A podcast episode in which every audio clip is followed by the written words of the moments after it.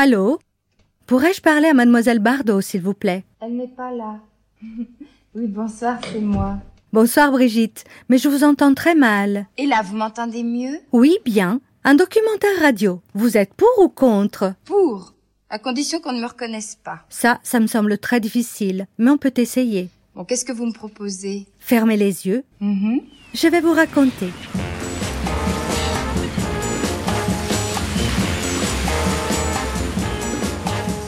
Je danse, donc je suis. Tu danses et je te suis. Est-ce que tu t'en souviens? Je, t'avais dit, si jamais quelqu'un un jour te le demandait, si on te demandait qui j'étais, tu répondrais quoi? Le ton de sa question était léger, ironique, sérieux aussi. Elle voulait une réponse sincère. Je parie que tu dirais que j'étais une fille foutraque, une banane split? Oui, je dirais ça. Mais je dirais aussi la lumière déclinée. Elle, elle semblait se dissoudre dans cette lumière, se fondre au ciel et aux nuages, et s'évanouir au-delà. Je voulais que ma voix soit plus forte que les cris des mouettes. Je voulais la rappeler. Oh, mais pourquoi tout s'est passé comme ça? Pourquoi la vie est tellement cruelle? Je dirais, je ne t'entends pas. Je dirais que tu es une très, très belle enfant. Truman Capote. Je reste prise au piège. Brigitte Bardot, à nu. Une grande traversée de Simonetta Greggio et Julie Bérézy. Deuxième partie, une très belle enfant. J'arrive pas à imaginer que je suis Brigitte Bardot. J'y pense pas. De temps en temps, euh, je m'en rends compte, j'ai une prise de conscience. Et là, je me dis, bon, il faut quand même vraiment que, je sois sérieuse, que je fasse mon métier sérieusement, parce que je représente quelque chose d'important. Mais quand j'y pense pas, pour moi, je suis Brigitte, et puis une femme comme les autres. Brigitte Anne-Marie Bardot. Née le 28 septembre 1934. À Paris, 15e arrondissement. Père industriel, poète aux heures perdues. Mère au foyer, artiste contrarié. Profession, superstar internationale. Film notable, Et Dieu créa la femme, La vérité, Le mépris. Mariée quatre fois. Parfum, L'or bleu de Guerlain.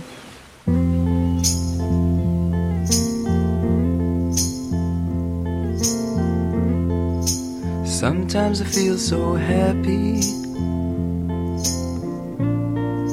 Sometimes I feel so sad. Chère Brigitte, du bébé cadom au chaton sexy, de la fillette affligée d'un appareil dentaire à l'icône de beauté, de la bête sexuelle à l'animal blessé, la sauvagerie de l'enfance ne vous a jamais quitté. Vos sourires et vos fureurs, vos amours et vos cafards vous ont accompagné. Grâce douce et légère, faveur du ciel, qui vous a fallu tout du long rembourser. Une couverture du magazine Elle à 16 ans. La rencontre avec Vadim. Yeux verts, cheveux noirs, bouche pulpeuse, peau de soie. Un casting, puis un autre. Et Dieu créa la femme. Il y a plus de larmes versées sur les prières exaucées que sur celles qui ne le sont pas. Dans les évangiles selon Luc, que vous avez sans doute étudié, petite fille, lors du catéchisme, il est écrit que l'on demandera beaucoup à ceux qui ont beaucoup reçu. Faut-il craindre les dons de Dieu? Ma jeunesse a été très différente de, toute la vie que je peux avoir maintenant. J'ai été élevée d'une façon très bourgeoise, très sévère. Euh, J'allais dans une école euh, catholique, euh, j'étais surveillée avec une gouvernante. Et je ne sortais jamais dans la rue toute seule. Et j'ai été très très tenue jusqu'à l'âge de 15 ans. Et peut-être j'ai eu une réaction, moi, à cette éducation. Et j'ai eu envie de me libérer tout d'un coup et d'être quelque chose d'autre que, que de garder cette emprise euh, bourgeoise sur moi. Alors Brigitte Bardot, déjà il faut commencer par dire que c'est son véritable nom, parce que parfois certains critiques ont, surtout euh, anglo-saxons, euh, ont dit qu'elle s'appelait Camille Javal, qui est le nom de son personnage dans Le Mépris. Ginette Vincendo, professeur d'études cinématographiques. Donc ça montre bien aussi l'obsession pour le film de Godard. En fait, non, Brigitte Bardot, c'est son nom, et euh, elle euh, naît en 1934 dans la grande bourgeoisie parisienne. Son père est industriel, sa mère a des contacts dans les, milieux de la mode euh, parisien, ce qui sera important pour elle. Donc c'est quelqu'un qui grandit euh, dans le 16e arrondissement de Paris, euh, dans les maisons de campagne de ses grands-parents. Donc une jeune fille d'un milieu très privilégié, et en même temps, ça, il faut le dire, aussi extrêmement jolie. Et donc, c'est, pour moi, euh, le fait qu'elle vienne de ce milieu privilégié lui a donné une assurance, un capital culturel qui va lui permettre de s'affirmer. Alors parfois, quand on lit sa, son autobiographie, on apprend qu'elle a eu des problèmes avec ses parents, etc. Mais grosso modo, c'est quelqu'un qui a une enfance très confortable. C'était une famille euh, Jean-Max Rivière, auteur, compositeur, très, interprète. très bourgeoise parce que les, les, les, les frères Bardot avaient, c'est eux qui ont euh, commencé l'air liquide, qu'ils ont après vendu et que l'air- l'air Bardot est devenu l'air liquide. C'était des, des industriels formidables, des Lorrains. La maison était immense, avec des fenêtres partout et une cour carrée au milieu.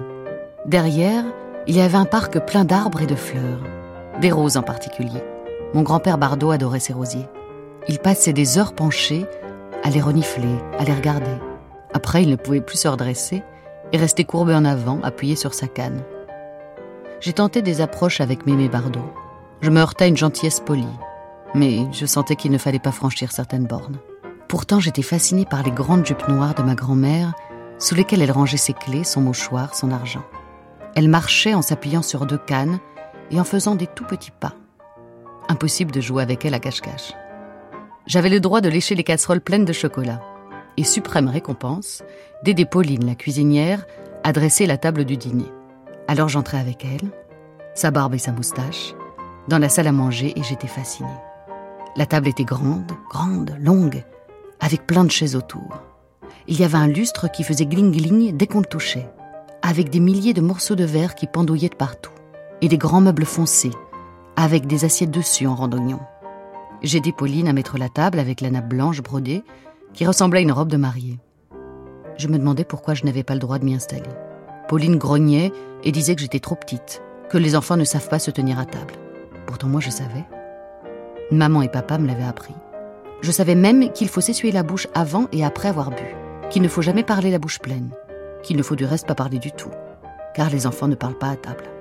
Enfin, j'en savais suffisamment pour faire partie de la jolie fête du dîner, et j'étais triste d'en être exclue parce que j'étais trop petite. Qu'est-ce que c'était la famille? Ces gens me faisaient une peur bleue. Ils parlaient haut et fort en me pinçant les joues. Ils me claquaient les cuisses, me tiraient les cheveux en me faisant sauter sur leurs genoux, en disant comme elle est mignonne. Je m'essuyais la bave que j'avais partout, j'étais écœurée et me réfugiais contre maman, qui était aussi belle, aussi éclatante que la table de la salle à manger. Comme j'aimais ma maman, comme je l'ai toujours aimée, comme je l'aimerai toujours. Elle était si différente des autres dames. Elle ne bavait pas. Et en m'embrassant, elle me laissait des traces de rouge à lèvres sur le nez et m'appelait son petit clown.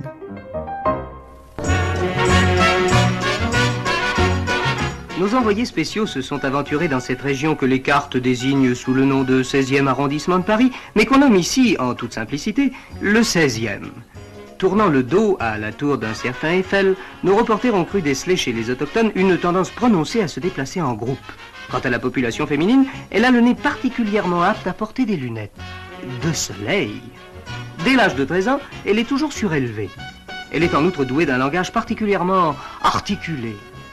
Le 16e, ce n'est peut-être que 770 hectares, mais 770 hectares compris entre un fleuve appelé Seine, une porte monumentale nommée Arc de l'Étoile, et surtout, surtout une plantation d'arbres aussi réputés qu'on se contente de l'appeler le bois, tout simplement.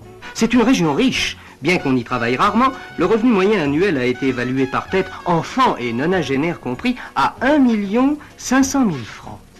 C'est la région de France où l'on trouve le plus de manteaux. De Vison, bien sûr.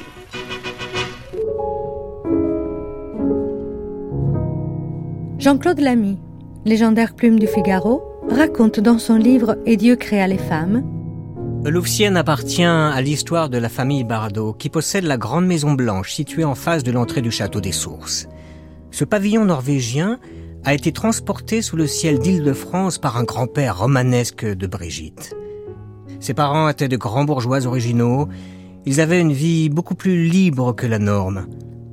Bien sûr, on sortait de la guerre et nous avions envie de nous amuser, et le champagne coulait à flot chez les Bardot. C'étaient des gens amusants qui tenaient table ouverte. Ils organisaient des dîners où il fallait arriver déguisé. Euh, Louis Bardot, surnommé Pilou, avait même parié qu'il irait à Louvciennes en marche arrière avec sa traction six cylindres. Un exploit qu'il réussira, en partie du moins. Toti, quant à elle, était plus réservée que son mari excentrique. Elle avait du charme et de l'allure. Mijanou lui ressemblait beaucoup, Brigitte faisait de la danse, elles étaient exquises.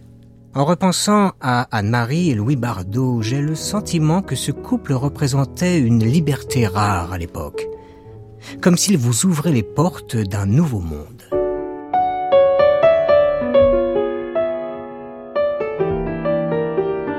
Comment font-ils? Comment font-ils pour organiser des si jolis dîners, pour s'apprêter et s'habiller et se parfumer et être aussi impeccables dans leur rôle d'hôte parfait? Comment font-ils pour boire quelques verres de trop et rester admirables jusqu'au départ de leurs invités? Pour trop fumer et ne jamais sentir le tabac froid? Pour avoir des haleines fraîches et des dents blanches le matin au petit déjeuner? Pour commander des dîners irréprochables à la cuisinière? Pour être toujours aussi gentils et respectueux avec leurs propres parents, pour faire aussi bien semblant que tout va toujours pour le mieux. Comment font-ils pour dormir chacun dans sa chambre et pourtant s'appeler par des petits surnoms affectueux, Pilou et Toti, pour se déchirer dans des scènes de jalousie qui se terminent par des menaces de suicide, et pourtant élever leur progéniture dans la plus pure tradition des familles comme il faut, sans qu'aucune faille n'apparaisse jamais? Comment font-ils pour se résigner à oublier leurs rêves, papa ses visions de poète, alors qu'il doit se rendre tous les jours au bureau, maman sa soif de prima donna ratée. Comment font-ils pour flirter une cigarette à la main et séduire et se laisser séduire, alors que toute liberté leur est à jamais interdite, que toute passion leur est à jamais prohibée?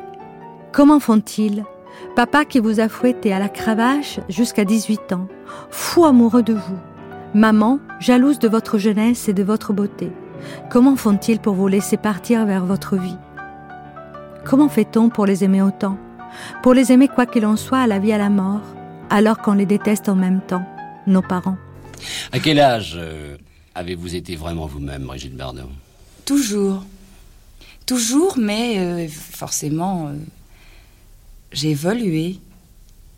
Quand j'étais petite, j'en avais moins conscience que maintenant, mais j'ai toujours été moi-même. J'ai toujours été très franche, très directe, euh, aucune hypocrisie. Vous n'avez jamais triché Non, toujours comme ça. C'est une qualité d'avoir un sale caractère Non, je crois que c'est pas une qualité, mais enfin, je suis comme ça. Oui, c'est curieux cette femme-là. Elle, elle, elle, a, elle a toujours suscité quelque chose de très négatif et de très injuste. Marie-Dominique Lelièvre, biographe. Parce que euh, le regard qui est porté sur elle aujourd'hui est vraiment très injuste. Et quand elle était enfant, c'était la même chose. Alors d'abord, il me semble que ses parents désiraient plutôt un garçon. Elle est arrivée, elle est une fille. Est-ce qu'elle était un enfant désiré? Je ne sais pas. Mais c'est vrai que ses parents l'ont rejetée. À l'âge de 6 ou 7 ans, ils l'ont contraint au vouvoiement. Ma seule compagne de jeu est Mijanou. Un jour, les parents sortent et nous confient à la bonne. Nous jouons aux Indiens en nous cachant sous une table juponnée qui nous servait de tente. C'est la bonne qui était l'ennemi, elle ne devait pas nous découvrir. De toute façon, elle se faisait les ongles en chantant une ritournelle et n'avait pas l'air d'un ennemi très vindicatif. À force de ramper, nous nous prenons les pieds dans la nappe qui glisse, tombe, entraînant dans sa chute une petite chinoise de toute beauté à laquelle maman tenait comme à la prunelle de ses yeux. Nous recevons chacune deux gifles de la bonne. Quand papa et maman sont rentrés, nous étions cachés, ma sœur et moi, dans le placard à balai, tremblantes, sachant que la punition allait être très sévère. La bonne a été congédiée immédiatement. Je l'ai enviée de pouvoir s'en tirer à si bon compte. Quant à Mijanou et moi, nous reçûmes chacune vingt coups de cravache sur les fesses, administrés par un papa blanc de rage. Maman, hors d'elle, fit tomber sur nous une sentence brève, sèche, sans appel et déterminante. À partir de maintenant, vous n'êtes plus nos filles. Vous êtes des étrangères, et comme telles, vous nous direz vous. Dites-vous bien que vous n'êtes pas chez vous ici, mais chez nous que rien de ce qui est ici ne vous appartient, que cette maison n'est pas la vôtre. J'avais sept ans et demi. Mijanou 4 ans. Depuis ce jour, j'ai dit vous avec beaucoup de difficulté aux êtres qui m'étaient les plus chers. Et depuis, je me suis sentie étrangère au sein de ma famille. Car c'est à cet instant que j'ai ressenti pour la première fois l'impression de solitude, d'abandon, de désespoir, l'envie de mourir aussi. À compter de ce jour, j'étais en perpétuel conflit avec mes parents. Je les jugeais, et mon jugement n'était pas indulgent. Seul dans mon coin, j'observais ces grandes personnes que j'appelais papa et maman. N'étant plus chez moi, je pouvais me permettre de les critiquer. Bien des années plus tard, lorsque papa est mort, le 5 novembre 1975, maman, perdue, seule, désemparée, m'a demandé de la tutoyer de nouveau. Je n'ai jamais pu. Et sa mère préférait sa sœur euh, Mijanou parce que Mijanou était beaucoup plus jolie, elle était menue, elle était, elle avait, je crois qu'elle a des yeux bleus, Mijanou. Alors que Brigitte Bardot, elle a un problème de vue, elle avait des, des, des, de grosses lunettes quand elle était petite. Elle était en fait amblyope, c'est-à-dire que Brigitte Bardot, elle est aveugle d'un œil. On pourrait dire que, enfin, il y a beaucoup d'amblyopes qui ont des cartes de handicapés, c'est un vrai handicap. Et cette amblyopie fait que elle ne se déplace pas dans l'espace comme les autres, parce que l'amblyope, il reconstitue avec son cerveau la partie du monde qu'il ne voit pas. Par exemple, les amblyopes, ils font du ski, mais les amblyopes conduisent des voitures, alors qu'ils voient pas la moitié du. Mais leur cerveau s'est habitué depuis leur naissance, en fait, à reconstituer. Donc Brigitte Bardot, elle appartient à cette catégorie-là, et dans sa manière de bouger dans l'espace, forcément, c'est un peu différent. Et euh, chez elle, en tout cas, il y a un déficit narcissique euh, très vif quand elle est enfant, parce que si le, regard de votre mère euh, ne vous ne vous reconnaît pas, ne vous aime pas, ne vous admire pas, c'est extrêmement difficile. Et puis, elle a changé sous le regard des hommes. Ce sont les hommes qui lui ont qui l'ont transformée et qui l'ont euh, et, sublimée en fait. Et c'est pourquoi ce, ce, regard a été aussi important pour elle, parce qu'elle s'est réparée, enfin réparée dans une certaine mesure à, ce moment-là. Monsieur Bardot aimait beaucoup tourner des films d'amateurs comme ça, oui. Et il en a tourné plusieurs. Je ne sais pas si c'est particulièrement pour celui-là, mais je sais que parfois nous recevions des, des gifles, oui, parfaitement. Vous receviez des paires de gifles que, de Monsieur Bardot, bourreau d'enfants Bourreau d'enfants, oui. Euh, Brigitte, que Monsieur Bardot d'ailleurs appelait Brigeton. C'est charmant. Brigeton, hein, ça c'est vrai. Vous le saurez. Ce qu'elle dit de son père, c'est que son père était sans doute une, une personnalité assez forte, assez possessive, puisque euh, ce qu'on sait, c'est que euh, dans ses débuts de sa relation avec Roger Vadim, eh bien, le père en question, quand même, a menacé Roger Vadim d'un revolver. Laurent Meldorf, psychiatre, psychanalyste. Du style, ne touche pas à ma fille, quoi, quelque chose comme ça. Donc, un père sans doute très fort, très possessif, et bon, peut éventuellement penser qu'elle a recherché aussi des liens forts et puissants auprès des hommes. Elle cherchait quand même des hommes forts qu'elle pouvait admirer ce qui m'a plus frappé, c'est le rapport avec son père, parce que le, père était... Alors ça, c'est une chose que Brigitte Bardot déteste qu'on dise, elle a détesté que je le dise dans mon livre, mais, mais lorsque j'ai fait mon enquête, j'ai appris que son père était un grand séducteur. Il avait... Euh, il, aimait les femmes et il avait euh, beaucoup d'amis, je dirais. Et d'ailleurs, en écrivant un autre livre, j'ai découvert qu'il avait courtisé la, la, la, mère de d'Yves Saint-Laurent, et Lucienne. Et donc, euh, je, je, me suis plus intéressée à cet aspect-là. Je pense que c'est particulier pour une femme de, de, de grandir euh, avec un, un, père qui est un don Juan. À l'époque où nous sommes en ce moment, c'est-à-dire en 1940. J'ai 6 ans. Vous avez 6 ans. Oui. C'est bien plaisir de le savoir. Vous êtes une toute petite gamine finalement. Oui. Est-ce que vous avez gardé des souvenirs de 1940 Très vagues, vous savez, parce que j'étais toute petite. Oui. Mais enfin, je me souviens euh, de l'exode, oui. vaguement. Vous avez fait l'exode avec euh, maman? Maman, parce que mon père était à la guerre. Papa était aux armées et, comme tout et, le monde. Comme tout le monde. Et maman euh, nous oui. avait emmené, ma soeur et moi, dans une vieille voiture. Je me souviens, on avait traversé oui. toute la France. C'était Mijanou, la petite sœur. Hein? Bien sûr. Et est-ce que vous aviez un diminutif à l'époque? Non, je me suis toujours appelée Brigitte. Toujours appelée Brigitte. Oui. Est-ce que vous vous souvenez, Brigitte, quand vous aviez 6 ans, que les petites filles de votre âge étaient privées d'un tas de choses, enfin qu'elles avaient des cartes pour s'habiller, se chausser? Privées de chocolat. Privées de chocolat. Oui. Eh bien alors, nous avons pensé que vous étiez privées de chocolat à cet âge-là, que maintenant vous avez tout ce que vous voulez, mais enfin que ça vous ferait plaisir qu'on ait eu l'idée de vous offrir un peu de chocolat en souvenir de cette époque. Demain, je vais avoir pas. une crise de faim. Ça fait rien, vous l'aurez en pensant à Nice. Merci. Un, un bon prétexte. Excepté espionne et vedette, quel est le métier que vous auriez voulu faire dans la vie C'est déjà pas mal. Oui, ça fait hein déjà deux occupations sérieuses. Oui. oui. Mr. Jekyll et Monsieur Qu'est-ce que vous auriez voulu être sans ça, non euh, ben, Sans ça, j'aurais probablement, si je n'avais fait ni l'un ni l'autre, j'aurais probablement été danseuse, étant donné que j'ai fait 10 ah, ans de danse. D'ailleurs, on vous a vu à la télévision. Bien sûr, si vous me demandez ça, alors oui, vraiment. c'est exact, oui. Vous voulez que me permettre de vous offrir un pot J'en profite qu'à personne. Hein. Et pour essayer de, au fond, de, séduire sa mère, je pense, elle s'est lancée dans la danse classique. Elle a été une petite euh, apprentie danseuse euh, fougueuse, très douée et très très assidue. Alors que euh, la danse, c'est une école de dureté, c'est une école, enfin la danse classique, c'est une école de dureté, une, école de, de, grande discipline. Et elle a fait cela jusqu'à à peu près jusqu'au moment où elle a commencé à, faire du cinéma. Je découvris avec respect le phonographe à manivelle de papa. C'était magnifique. Électricité ou pas, ça marchait. Et les disques que je passais m'enchantaient. C'est là que j'ai commencé à danser. C'était une force qui me venait du ventre. Je rougissais quand on me surprenait. Maman, ravie, me faisait marcher dans l'appartement avec un pot rempli d'eau sur la tête. Comme elle se tient droite, cette petite? Bien sûr que je me tenais droite. Si je me voûtais, je recevais l'eau sur la tête et une gifle sur la joue il fut décidé que je prendrais des cours de danse une fois par semaine. Mamie m'avait cousu une tunique en soie rose pâle, faite dans une chemise de nuit de maman, et nous avions acheté des petits chaussons de pointe. Il règne une odeur particulière dans les écoles de danse. La poussière, la sueur, le renfermé, la colophane, le maquillage, le parfum bon marché. J'apprenais mieux les plier, les dégager, les entrechats et les glissades que le calcul et les dictées. À sept ans, je remportais le premier prix de danse de ma classe.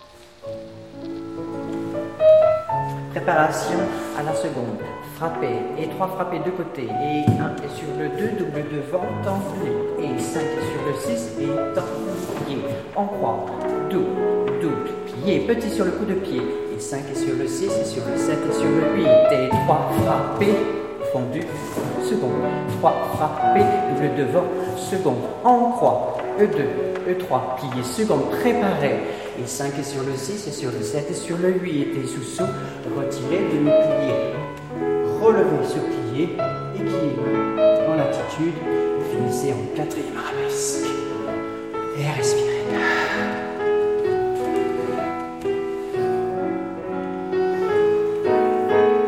Moi, j'ai quelques souvenirs parce que d'abord, mon premier professeur ici à Paris, Solange Golovine, m'avait euh, donné quelques petites anecdotes parce qu'elle se rencontrait dans les cours de danse. Hein, c'est la même époque, hein, les années 50. Euh. Stéphane Dahl, maître de ballet. Fin 40, tout ça, il y avait des grands professeurs russes. Elles se rencontraient dans les vestiaires, elles prenaient le cours ensemble. Donc, euh, je me souviens que Solange avait dit un jour Ah oh oui, il y avait Brigitte Bardot, il y avait Leslie Caron, il y avait Claude Bessy, il y avait Ludmilla Tcherina, et on était là dans le vestiaire en train de se comparer les, les fouetter. C'est un, vous connaissez peut-être le, ballet classique, c'est un, pas qui tourne sur la pointe et qui refond et qui reprend la pointe. Euh, en général, dans les grands ballets classiques, il y en a 32. Donc Solange Golovine, qui était très bonne avec les pirouettes et les fouettés, elle se taquinait entre, entre elles, c'est pour savoir celle qui allait faire plus, vous voyez. Donc tout ça, c'est très intéressant de se remémorer un petit peu.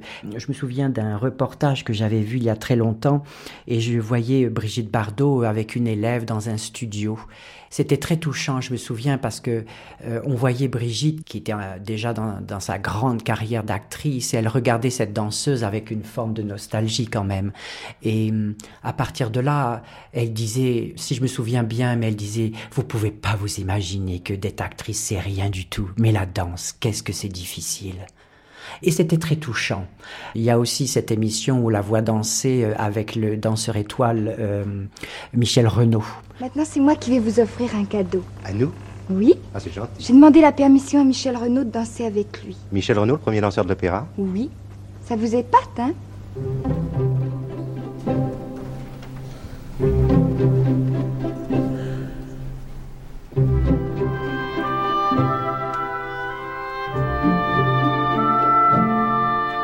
Et c'était certainement un événement qui devait être euh, certainement se passer euh, pour la télévision. Elle s'était préparée pour danser avec lui. Et j'ai analysé un petit peu son mouvement. Moi, je peux vous dire ce que je ressens. Elle a certainement beaucoup travaillé sur elle. Elle a certainement euh, été une danseuse qui était prête à rentrer dans la profession. Est-ce que c'est une frustration pour elle? Est-ce qu'elle en a vécu quelque chose de nostalgique? Je pense, parce que vous savez, quand vous travaillez au quotidien votre corps, que ce soit du doigt de pied jusqu'au dernier cheveu de votre tête, jusqu'à la pointe des ongles, vous savez, ça vous marque comme un fer rouge sur la peau. Euh, vous voyez tout de suite le port de tête, vous avez tout de suite cette élégance qui nous transforme, qui nous transcende. On veut acquérir une forme de perfection tout le temps. On est toujours dans, dans l'amélioration du soi, on se critique dans le miroir de, au quotidien et, et c'est quelque chose qui nous prend l'âme. Hein, euh, moi j'ai une copine, elle me dit mais Stéphane quand tu cuisines, tu, tu, quand tu marches dans la rue, tu danses de toute manière, toi. Et, en fin de compte c'est ça. Et, Brigitte Bardot, je vois bien son mouvement. Il est, il est extrêmement bien travaillé. Elle a eu de très bons professeurs. Le port de bras est magnifique. Ses pieds sont, sont pour l'époque, c'est tout à fait ça. Elle était prête, si vous voulez, à définitivement la technique était là. Elle avait de très jolies lignes, très jolis pieds, bien en dehors. Le port de bras est souple, la main, le doigt est extrêmement. Regardez ses doigts, on voit cinq doigts. C'est très rare aujourd'hui de voir un danseur où on voit le doigt. Aujourd'hui, on a des choses. Euh, moi, j'en donne des cours de danse au quotidien et c'est très difficile d'aller dans cette finesse. Brigitte, elle a tout ça. On voit un cinquième bien croisé, ses petits bourrés. Là, je regarde ce petit film et, c'est ça.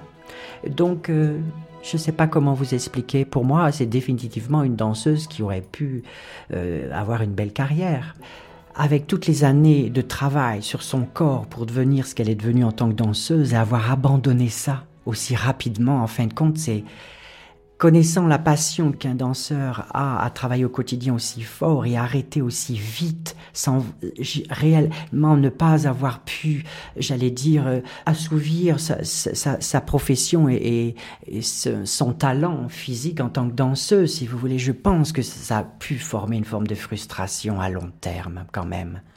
Est-ce que la carrière d'une actrice peut vraiment euh, repousser ça aussi vite? Je ne sais pas, je ne sais pas.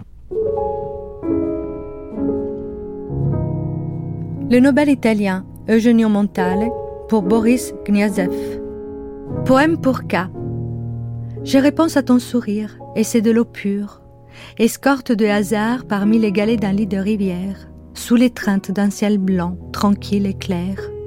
Voici mon souvenir. Je ne peux pas dire si une âme naïve habite ton visage, ou si tu es de ces vagabonds que les mâles du monde épuisent et charrient leur souffrance comme un talisman. En fin de compte, quand on fait des recherches sur Brigitte Bardot, on n'a pas beaucoup de renseignements sur ses débuts. je sais qu'elle a travaillé, par exemple, avec beaucoup avec euh, Boris Kniaziev. Personnellement, je, pratique sa méthode de barater qui est très connue aujourd'hui. Et à l'époque, euh, quand Brigitte a travaillé avec lui, cette méthode n'avait pas été encore créée. Mais je sais que Boris Kniaziev, qui avait été ici euh, un, un professeur et maître de ballet à l'Opéra Comique, avait un cours de danse et on disait que c'était le maître des étoiles. Donc si Brigitte Bardot a définitivement beaucoup travaillé avec lui, c'est très intéressant de voir à quel point elle avait acquis certainement un très bon niveau. Mon voisin, monsieur Boris Kniazev, qui est un merveilleux professeur et qui est chorégraphe aussi. Pour moi, c'est le plus grand professeur que j'ai connu, que j'ai vu dans le monde entier. Merci, merci. En quoi son enseignement est-il euh, différent ou Vous savez, il a un tel raffinement, il a un tel sens euh, de la danse, il, arrive à un tel raffinement que, euh, vous savez, quand on arrive dans la danse à avoir de la technique, après, il y a encore autre chose que l'on doit approcher. Et pour moi, il est le seul qui sache approcher cette chose. D'ailleurs, il vient d'inventer une barre par terre, on s'allonge par terre, c'est extraordinaire, c'est une chose merveilleuse. Qu'est-ce que c'est que cette barre au sol? Euh, Je vous dirai quelque chose, parce que j'ai beaucoup réfléchi.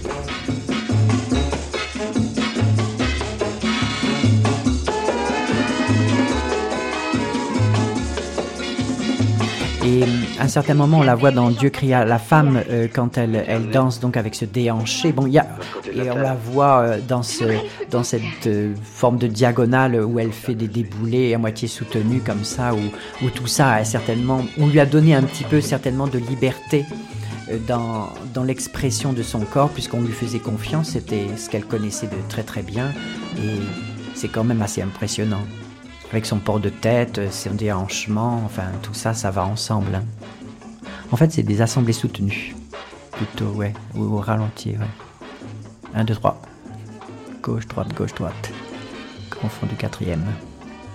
Mais là, les danseurs classiques, de toute manière, encore une fois, quand euh, on est formé, euh, tous ces déhanchements de la hanche et du buste qui va dans la contrarie, euh, les controverses des, directions, comme ça, les opposés, c'est c'est quelque chose de naturel après, parce qu'on est bien dans son corps. Hein. On n'a pas besoin d'avoir fait des cours de danse euh, de salon ou alors euh, des cours de danse de jazz pour pouvoir interpréter quelque chose de...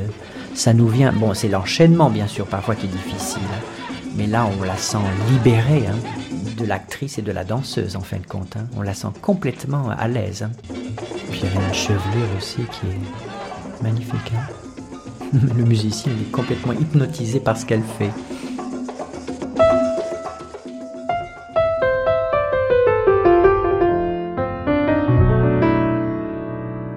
Pleurais en me regardant dans le miroir. C'est vrai que j'étais laide. Cette image ne m'a jamais quittée. J'aurais tout donné pour ressembler à Mijanou, être rousse avec des cheveux jusqu'à la taille, avoir des yeux bleus pervenches. Seuls les cours de danse me permettaient d'oublier tous ces tracas. Adieu lunettes, complexes, tristesse. La danse me rendait belle à l'intérieur comme à l'extérieur. J'étais très douée. Souple, cambrée, les muscles longs et déliés, gracieuse, avec un sens du rythme de la mesure qui me permettait de suivre parfaitement la musique. Ça au moins, Mijanou ne pouvait pas me le prendre. Ce qui est sûr, c'est qu'il y a chez elle euh, un, chagrin qui l'accompagne euh, tout au long de, sa vie et, et, aussi une capacité à détruire ce qu'elle a que ce soit ses, amours, euh, que ce soit... Au tout début, d'ailleurs, ça commence avec sa carrière de danseuse qu'elle interrompt très brusquement, alors qu'elle aurait pu continuer. Puis après, elle casse avec le cinéma. Très tôt, elle est, sublime quand elle casse avec le cinéma, parce que on le sait, puisqu'on a toutes ces photos qu'elle a fait sur la banquise, mal éclairée, sans maquillage, elle est extrêmement belle. Donc on imagine bien que sous les projecteurs, elle est, magnifique. Et puis après, euh, oui, sa, vie, sa vie amoureuse aussi euh, compliquée, chaotique. Euh, il y a quelque chose de, oui, il y a une noirceur. c'est un mélange de, de, femmes très très, c'est une femme très très solaire, mais il y a aussi de la, il y a aussi de la noirceur. Et puis une chose qui moi m'a fasciné, c'est une héroïne qui me fait penser aux, grandes tragédies grecques. David Teboul, réalisateur. Elle contredit son destin. C'est-à-dire qu'elle renonce déjà à un destin de danseuse, mais elle aurait pas pu être danseuse parce que chez Bardot, il y a une forme de paresse aussi euh, extraordinaire. Après, danseuse, ça demande beaucoup de travail. Euh, elle dansait bien, elle avait encore. Euh, mais bon, je pense pas qu'elle aurait eu le statut qu'elle a pu avoir avec le cinéma en tant que danseuse. Et à la fois les contacts de ses parents, de sa mère en particulier, et son physique, tout de même exceptionnelle, font qu'elle va débuter comme mannequin. Donc sa maman connaissait euh, Jean Barthès, donc elle a, commencé à faire des, défilés, et elle est devenue mannequin. Ce qui est intéressant, je pense, parce que c'était un métier quand même moderne à l'époque.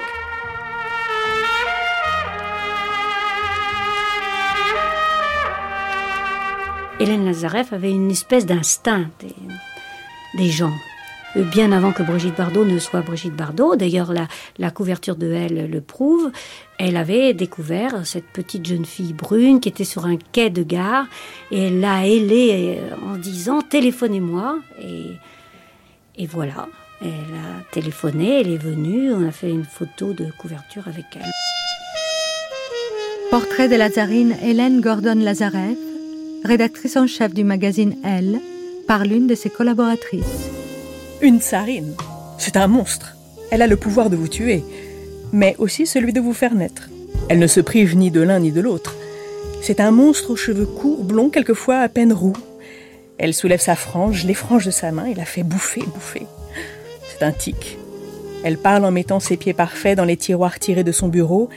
Elle les retire lorsque la stratégie l'exige et sans vous quitter des yeux, va à la recherche de ses escarpins Chanel du 36 sous le bureau. Elle est irrésistible. C'est un petit oiseau d'acier. Eh nous allons essayer de faire euh, ce que nous voulons en ce moment, faire très mince, très jeune, très dégagé. Euh, mais mademoiselle très gai. Elle est très mince. Très dégagée. Mais nous voulons toujours super mince, la photo grossie. Alors quel est le truc? Ah, Il y a un truc, on va la faire respirer de façon à ce qu'elle soit filiforme. Cheval, c'est bon pour vous le décolleté? Hey. Pourquoi Parce que ce décolleté a une importance particulière. Vous savez, oui, oui. Cheval, la robe, la robe c'est ça d'abord. Et histoire très connue, c'est une, une photo euh, en couverture de Elle. qui a été euh, repérée par Marc Allégret et son assistant Roger Vadim, qui ont fait qu'elle est venue pour faire une audition. Alors le, mérite souvent dit de Marc Allégret, c'est que il, appuyait sa distribution sur des vedettes consacrées, mais il était très souvent un découvreur de jeunes talents. Il a donné leur première chance à quantité de jeunes garçons ou filles. Beaucoup, oui. Beaucoup, surtout, surtout des filles. Oui. Les plus connus, c'est Simon Simon, la Michel Morgan, Michel Morgan et Brigitte Bardot, tout de même. Et bah oui, Brigitte Bardot, ça c'était parfaitement exact parce que elle, avait, elle était, euh, elle faisait des photos de mode, etc. Quand elle l'a vu comme ça. Mmh. Il y a eu, euh, oui, il y a eu Brigitte. Et donc tout est parti de là, le fait qu'elle a rencontré Roger Vadim, donc à l'époque un jeune journaliste, mais qui voulait faire du cinéma. Brigitte Bardot, Vadim, et surprise, ou du moins pour moi, Vadim travaillait à Paris Match. Vadim était reporter chez nous et Roger Vadim avait 22 ans, je crois, à ce moment-là. Non, plus 26 ans. Hmm. Et il était donc reporter chez nous, mais en même temps, il avait écrit un scénario qu'il avait proposé à Marc Allégret, que Marc Allégret avait accepté, trouvé formidable, et qui s'appelait Les blés sont coupés. À ce moment-là, euh, il, cherche une jeune actrice pour incarner l'héroïne de son, scénario. De notre côté, il y avait une jeune fille qui s'appelait Brigitte Bardot, qui avait 16 ans. Et euh, sa maman était amie avec Hélène Lazareff, euh, qui était la rédactrice en chef de Elle. Et Hélène Lazareff trouvait la, la jeune fille si jolie qu'elle voulait, pour incarner la nouvelle jeune fille dans son magazine, prendre en photo la fille de son amie elle arrive à convaincre euh, Madame Bardot euh, de, de, laisser sa fille faire la photo.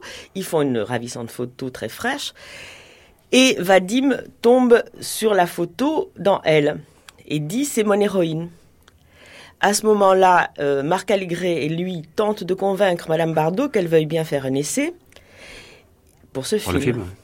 Et à ce moment-là, comme on dit, euh, leurs yeux se rencontrèrent le jour de, de l'essai et tous deux euh, eurent le coup de foudre euh, l'un pour l'autre. Et donc ils sont devenus un couple et Vadim a ensuite contribué à sa carrière.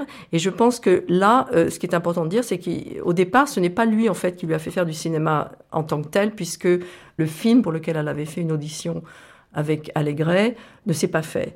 Alors apparemment, Leslie Caron était aussi de, la même audition. Le film n'a pas, pas eu lieu. C'est le premier essai, le premier bout d'essai de Brigitte Bardot. La première fois qu'elle était devant une caméra. C'est un essai pour un film. Priez, pas courir. Attention à la tête, à les épaules. Faites ce que tu veux, toujours? Pas courir. Ensemble, s'il vous plaît, les bras. À la bête. Priez. Pas de bourrer. Pas de bourrée. À la bête. Yeah. Pas de bourrée. Mais non, arrêtez, arrêtez, arrêtez. Qu'est-ce que c'est On ne peut pas jamais faire une chose avec toi. Je comprends pas. Et toi, qu'est-ce que tu fais Il vient, il est en bas. Qu'est-ce qu'il fabrique On est venu en vélo pour gagner du temps. Il attache les chaînes. Tu connais Marc, bien sûr, il a perdu la clé du cadenas. Et alors? Alors Il est en train de retourner ses poches. Prudence, c'est formidable. Ah, si tu m'appelles encore une fois Prudence, je le ramène. Tu sais que j'ai horreur de ce nom-là. Silence Écoute, Marc. Ma mère a jamais voulu te recevoir. Elle est comme ça, c'est précipicé de rien. Encore stressé principe à elle. Je sais. Mais papa, c'est autre chose. Il peut comprendre, lui. Qu'est-ce que j'ai à voir là-dedans? Papa va arriver d'une seconde à l'autre. Essaye de lui parler. À la maison, c'est impossible, il ne veut pas contredire maman. J'adorais mon grand-père maternel, le boom. Je me souviens des vols planés dans ses bras, suivis d'une course effrénée qu'il rythmait avec un air de polka. Alazim bam boum, alazim bam boum, alazim bam boum, malazim malabam, malaboum. Je me souviens de ce conseil de famille à la salle à manger. Mon grand-père, le boum, préside. Mademoiselle Cette petite doit-elle, oui ou non, aller voir Allégret Tergiversation. Les actrices sont toutes des filles de mauvaise vie. Notre famille n'en veut pas, etc. Tout d'un coup, le boum donne un grand coup de poing sur la table et déclare Si cette petite doit être un jour une putain, elle le sera avec ou sans le cinéma. Si elle ne doit pas l'être, ce n'est pas le cinéma qui pourra la changer. C'était une, euh, une enfant de 15 ans. Je l'ai connue euh, avant son 15e anniversaire, donc vraiment les, derniers jours de ses 14 ans. Elle en faisait 18. Roger Vadim. Bon, elle était euh, faite comme on, le sait, comme on l'imagine. Danseuse classique, donc beaucoup de tenues, d'allure une, sorte d'aura, d'éclat, de, joie. Et pourtant, déjà, c'était une fille cyclotimique. Elle avait déjà des moments de d'inquiétude. C'est le, le genre de personne, elle a toujours été comme ça, qui gâche sa vie et tout le potentiel de bonheur par des petites choses qui la tourmentent et qui l'angoissent euh, dans sa vie. Elle a toujours été euh, merveilleuse un soir, riant, s'amusant, et le lendemain au bord du suicide. C'est- une nature. Et la seule raison pour laquelle je mentionne euh, ce fait qui est connu de tout le monde, qui a été maintes et maintes fois relaté dans la presse, c'est qu'on a toujours dit la pauvre enfant, elle n'a pas supporté le, le succès. Comme c'est dur d'être une star, comme c'est dur d'avoir un, un grand succès. Or, elle était déjà comme ça, avec les mêmes réactions, aussi négatives dans un sens que positives dans un autre, quand elle avait 15 ans, 16 ans, 17 ans, bien avant d'avoir commencé à faire du, cinéma. Et surtout bien avant d'être une vedette. Roger Vadim a commencé à faire prendre des photos de Bardot, à la fois au Festival de Cannes et elle est apparue en couverture de Paris Match, très très jeune, alors qu'en fait elle, n'avait rien fait à ce moment-là. Et quand j'ai fait mes recherches, j'ai regardé les couvertures de, Paris Match euh, du début des années 50, donc on la, voit apparaître euh, une ou deux fois. Et ce qui est extraordinaire, c'est que ce sont des couvertures où, dans l'ensemble, ce sont euh, les chefs d'État, la reine d'Angleterre, enfin, etc.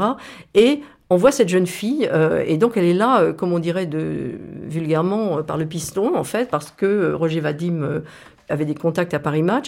Et pour moi, le fait que elle a été créée, en fait, par l'image est absolument crucial pour comprendre sa carrière et son succès. C'est-à-dire qu'avant même d'avoir fait du cinéma, elle est apparue en couverture de magazines, à la fois les magazines de mode, donc Elle, euh, Mode des Travaux, etc., et Paris Match. Donc, rapidement, son physique est devenu connu. Et ça, cette multiplication de l'image, pour moi, c'est c'est la base du fait qu'elle est devenue une icône par euh, la prolifération de ces images. J'ai pensé que ça vous amuserait, ça. C'est l'al- l'album euh, des 70 ans de match, ouais. Alors, il y a tous les grands sujets depuis 70 ans dans le journal. Christian Brincourt, grand reporter. Évidemment, Brigitte a quand même consacré, on lui a consacré euh, 42 couvertures. Entre Paris Match et elle, qu'est-ce qui lui a consacré le plus de Eh ben, Dans la couvertures? rédaction, on l'a toujours appelée la petite fiancée du journal. Elle était la petite fiancée de match. Pourquoi? Parce que elle est tombée raide déchirée de, de ce grand voyou de Vadim. Mais euh, les parents de Brigitte étaient plus ou moins d'accord. Et euh, monsieur, vous continuerez de voir ma fille, dit Pilou, le papa de Brigitte à Vadim, lorsque vous aurez un métier. Et euh, grâce à Hervé Mille, qui était le grand patron de match à l'époque, avec Jean Prouveau, qui était le propriétaire, Vadim a pu devenir, a pu obtenir euh, un poste de stagiaire comme reporter. Et donc Brigitte l'accompagnait. Et c'est comme ça que Brigitte a assisté à tous les bouclages du journal. Et combien de fois elle m'a raconté la rigolade que c'était le lundi soir, le jour du bouclage, qui, c'est là où on élabore tout ce qui va apparaître dans le journal la semaine à venir. On construit le journal. Alors tout le chef de service, le reporter, chacun envoie son papier, chacun présente ses photos. Et Brigitte accompagnait son bonhomme, quoi, tout simplement. Alors elle était, la plupart du temps, elle s'endormait sur le canapé de la rédaction. Et puis de temps en temps, avec euh, cette merveilleuse féminité qu'elle avait, elle montait sur la table de la rédaction, elle soulevait ses jupons, elle commençait à faire trois pas de danse. Les mecs devenaient fous. ça mettait de l'ambiance. Et tout ça était... Elle faisait partie du journal, quoi. Et puis après, elle est devenue ce qu'elle est devenue. Vadim m'a donc proposé de me raccompagner chez moi. Mes parents étaient à table lorsque nous sommes arrivés. Stupéfaction. Mais bonne éducation primant tout, mes parents lui proposèrent de dîner avec nous. Je me souviens du contraste entre ce dîner bourgeois et luxueux, avec maître d'hôtel, bougies et argenterie, et la présence de Vadim en col roulé élimé et cheveux longs. Il avait l'air d'un gitan et j'en étais folle. Son charme n'opéra qu'à moitié sur ma mère, car au café, elle demanda discrètement au maître d'hôtel de compter l'argenterie, ayant une peur panique que Vadim ne prenne quelques petites cuillères au fond de sa poche. Il n'avait pas mis de cuillère dans sa poche, mais bel et bien pied dans ma vie, et avait désormais une porte entr'ouverte à de nouvelles visites.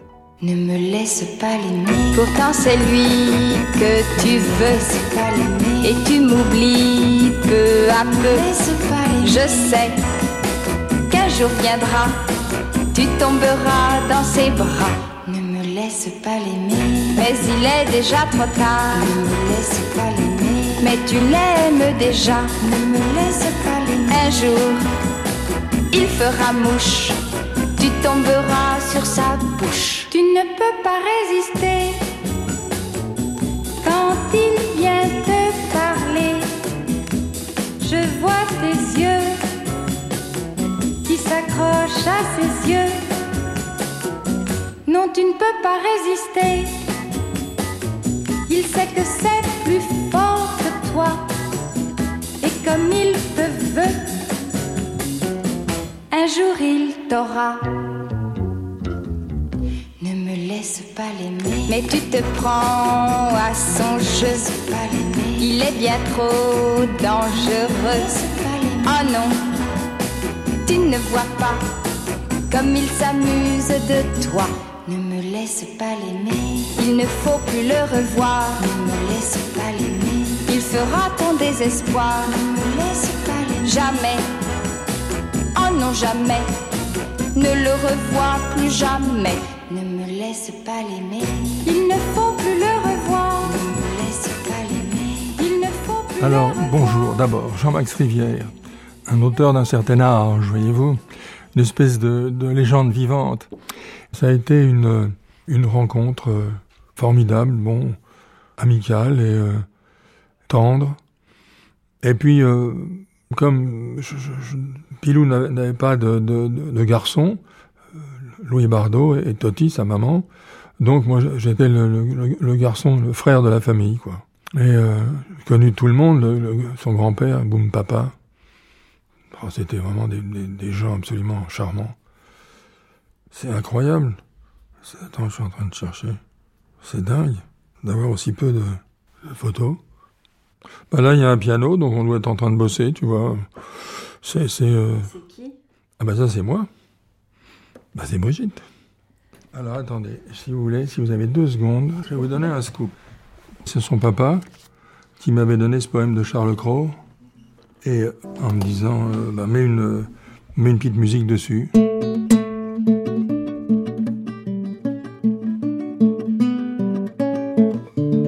Sidonie a plus d'un amant, c'est une chose bien connue qu'elle avoue, elle fièrement. Sidonie a plus d'un amant, parce que pour elle être nue est son plus charmant vêtement. C'est une chose bien connue. Sidonie a plus d'un amant.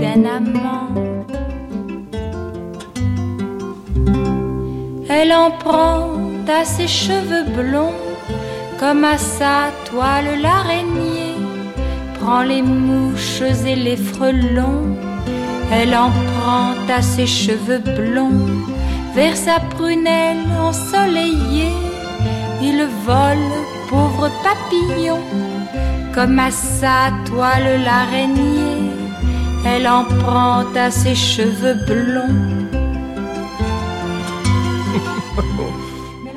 l'histoire de cette chanson. Donc c'est la première que vous avez fait pour elle. Bah oui, oui, c'était parce que son, son papa m'avait dit un poème de Charles Cros qui irait très bien à Brigitte. Et donc euh, moi je tombe là-dessus, puis bon, euh, j'ai fait cette, cette musique. Et d'ailleurs, euh, elle l'a chanté, et en fin de compte, euh, c'était juste avant que je parte au service militaire, et elle m'a dit, elle m'a dit, écoute, si je chante un jour, je chanterai tes chansons. Bon, c'était très sympa. Et puis, bon, ça s'est fait tellement naturellement. Puis après, quand je suis revenu du service, alors là, euh, là, ça a été euh, l'avalanche de chansons. Mais c'est drôle parce que moi, je l'ai connue. J'avais donc 18 ans. Elle en avait 20, puisqu'on a deux ans de différence. Elle n'avait pas encore tourné euh, Et Dieu crée la femme.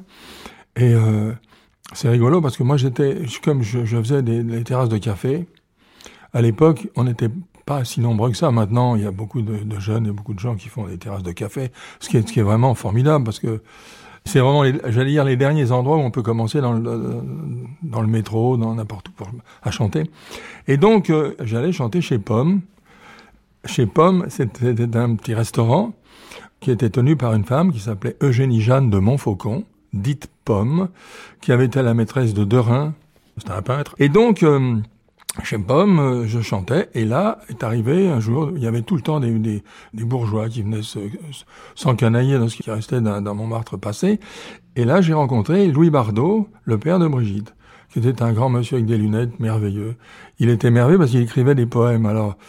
Et on s'est pris d'amitié, et comme j'étais dans une passe un peu difficile, il m'a dit, bon, allez, je t'emmène à la maison. Et il m'a emmené à Louvciennes. Ils avaient une maison euh, à Louvciennes qui était formidable.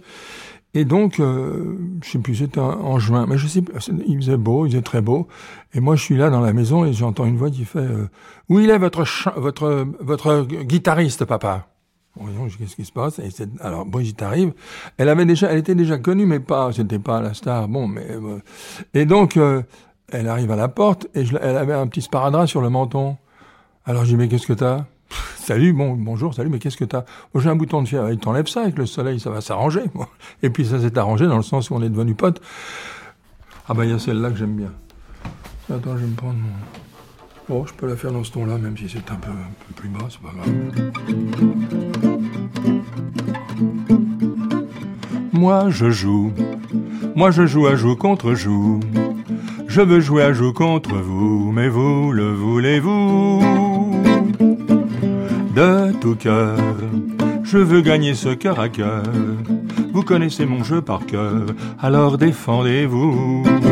Sans tricher, je vous le promets. J'ai gagné, tant pis c'est bien fait, vous êtes mon jouet. À présent, ce ne sera plus vous mais toi. Et tu feras ça, t'apprendras n'importe quoi pour moi. Papadam.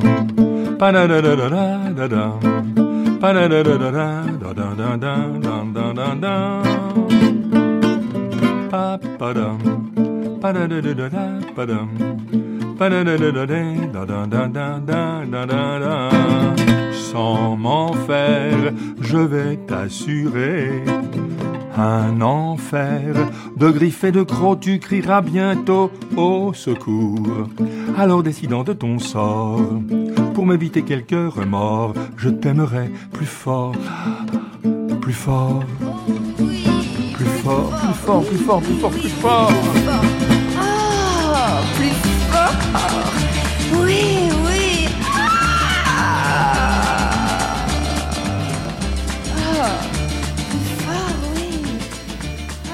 Alors voilà, mais quand Brigitte chantait ça, c'était euh, absolument, euh, c'était coquin, c'était. Euh, alors voilà.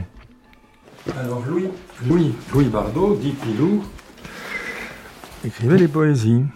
Alors il me demandait des conseils à moi, je lui disais mais Pilou, moi j'ai pas de conseils à, à, te donner parce que c'était charmant ce qu'il écrivait. Et il a écrit une chanson qui dénote bien ce qui se passait dans leur famille parce que c'est absolument. Voilà ce qu'il a écrit en, en 1960. Ça s'appelle À Brigitte. En passant, Brigitte, écoute un soir, écoute. Un murmure qui vient d'en bas, un léger crin-crin, c'est sans doute une chanson de ton papa. Car s'il passe, il ne monte pas, il regarde, il en meurt d'envie, il en aurait l'âme ravie comme tous ceux qui sont papa. Ton étoile est trop haute, en bas, dans la rue, il chante un poème, en passant pour dire qu'il t'aime. Vers, chanson, le vent les emporte, mais dis au petit que tu portes, ce poète était mon papa. C'était charmant et, et, en même temps il y avait une grande... Lorsque quelqu'un monte aussi haut que Brigitte a pu monter, autour c'est terrible parce que ça a été euh, des déchirements, on peut raconter tout ce qu'on veut mais il y a une, telle tendresse dans, dans ces mots-là.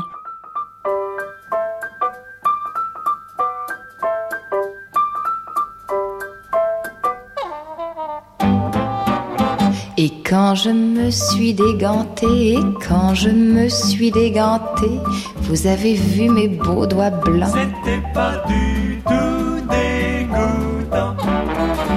Et quand je me suis déchaussée, quand je me suis déchaussée, vous avez vu mes beaux pieds blancs. C'était pas du tout dégoûtant. vraiment, c'était euh, incroyable parce que c'était. Euh, hop, on fait une chanson, on dit une chanson, euh, par exemple. noir et blanc, et quand je me suis déganté, quand je me suis déganté, mon corps tout blanc, c'est curieux comme chanson parce que c'était bon. Moi, j'écrivais ça comme ça, sans, sans je sais pas, c'est, ça venait. la seule chose qui est assez rigolote, c'est, c'est de se réveiller le matin et puis de, de, de penser à une idée petite idée, de la noter. Je prenais la guitare, et puis bon, euh, on chantait. C'était la, danse. Alors là, elle dansait comme c'est pas possible. Elle adorait euh, le jazz, le, le rock, le, sur les choses euh, sud-américaines aussi beaucoup. Elle était folle de, de toute l'époque de, de, 60. C'était que de la musique qui sortait partout. Le, on allait danser, on, dansait, on, c'était gai, joyeux et, et, euh, bon, chez elle, il y avait toujours de la musique. Il y avait des, des, des 33 tours à l'époque, des, le jazz, c'était il y avait beaucoup de, jazz. Elle adorait. Je me souviens d'une chanson qu'on avait faite avec euh, les Machucambos, Ciel de lit. C'était euh, J'ai un amant pour le jour et un mari pour la nuit. J'ai un amant pour l'amour et un mari pour la vie. Ça c'était Je suis fidèle la nuit. Ma vie passe toujours en ciel de lit. Pom pom. J'ai pris l'amant pour amant et un mari pour non et un amant pour l'amant qui deviendra mon mari aussi longtemps que tu n'aurais pas envie de prendre un nouvel amant qui deviendra mon mari en attendant. Oh, c'est drôle.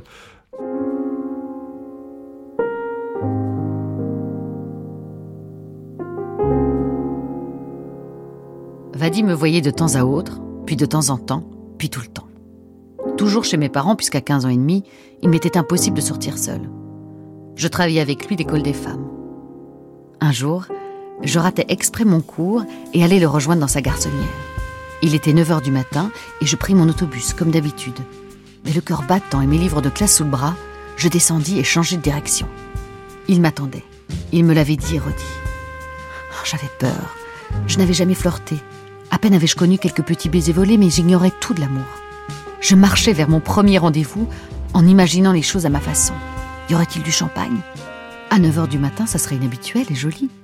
Il devait vivre dans un atelier de peintre avec des bougies partout, style bohème comme dans les films.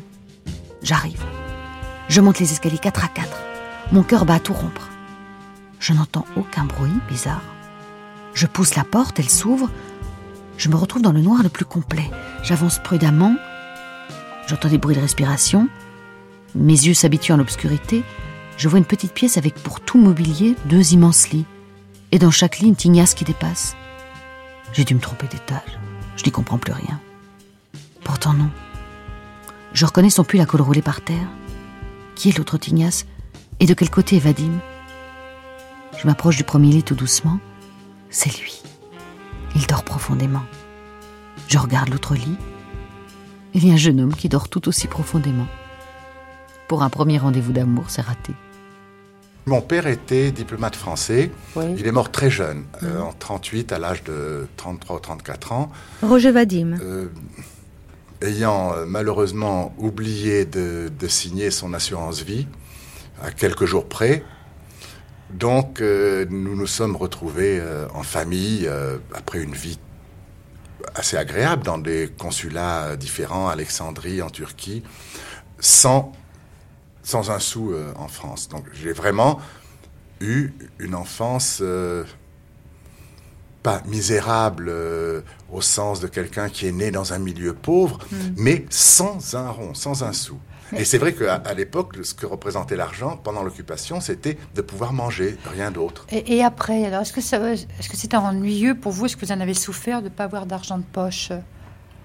Non, parce que surtout après la guerre à Paris, c'était une époque euh, euh, assez particulière où celui qui avait de l'argent payait pour les autres. Euh, on, mm. connaissait des gens merveilleux, de grands auteurs. qui, par exemple oh, J'ai connu tellement de, gens, mais bien, de gens épatants. Colette, Jacques Prévert. Et ils étaient généreux? Pas tous. Cocteau était généreux. Prévert était généreux. Gide ne l'était pas. J'ai même payé des taxis alors que j'étais très très fauché pour euh, ramener Gide chez lui quelquefois. Mais dans l'ensemble, la vraie générosité n'était pas à l'argent que l'on donne, mais au contact, au, Et- à, à l'ouverture. Comment vous connaissiez toutes ces personnes? Puisque vous étiez journaliste à l'époque ou pas encore? Pas encore, non. Non? J'étais un petit euh, jeune homme qui avait commencé à suivre des cours d'art dramatique chez Dulin. J'avais fait un peu de théâtre, euh, Mhm. j'écrivais pour moi. Ouais. Je faisais de la figuration pour gagner un peu de sous. Mais l'époque de Saint-Germain-des-Prés est un merveilleux exemple de d'une vie royale, Mm.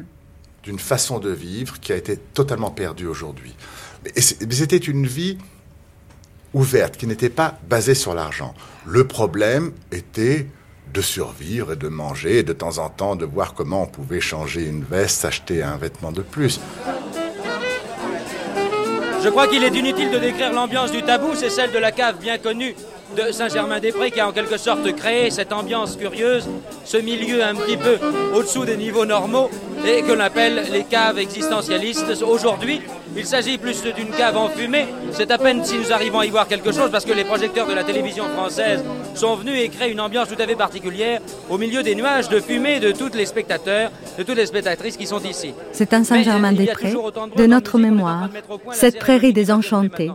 Il n'y a plus d'avant à Saint-Germain-des-Vents, écrivait Annabelle Buffet, bellissime figure du quartier. Juliette Gréco devient la muse. Sans famille et désargentée, elle monte à Paris pendant l'occupation, fréquente Jean-Paul Sartre et Simone de Beauvoir. La Reine des Nuits croise la route de l'écrivain Boris Vian et du trompettiste Miles Davis, dont elle tombe follement amoureuse. Scandale. Les frasques germano-pratines jettent le discrédit à travers le grand corrupteur de la jeunesse, Sartre. L'affaire la plus médiatisée est liée à Boris Vian et à son livre J'irai cracher sur vos tombes. En 1946, le cartel d'action sociale et morale veut condamner le pornographe pour outrage aux bonnes mœurs. L'affaire s'emballe lorsqu'un voyageur de commerce étrangle sa maîtresse dans une chambre d'hôtel. Sur son lit, on retrouve un exemplaire de J'irai cracher sur vos tombes, ouvert à la page où est décrit l'étranglement de l'héroïne du livre. En 1949, le livre est interdit à la vente. La jeunesse corrompue des caves est condamnée par la morale publique. Le swing, le jazz, les bebop sont les musiques du diable qu'on écoute au tabou, le bien nommé.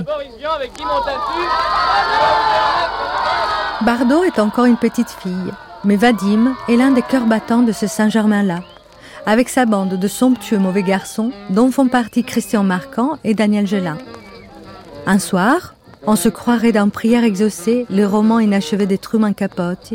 C'est Brando que les trios, ronds comme des queues de pelle, ramènent à la maison. Amitié amoureuse qui durera, pour le meilleur et pour le pire, toute leur vie.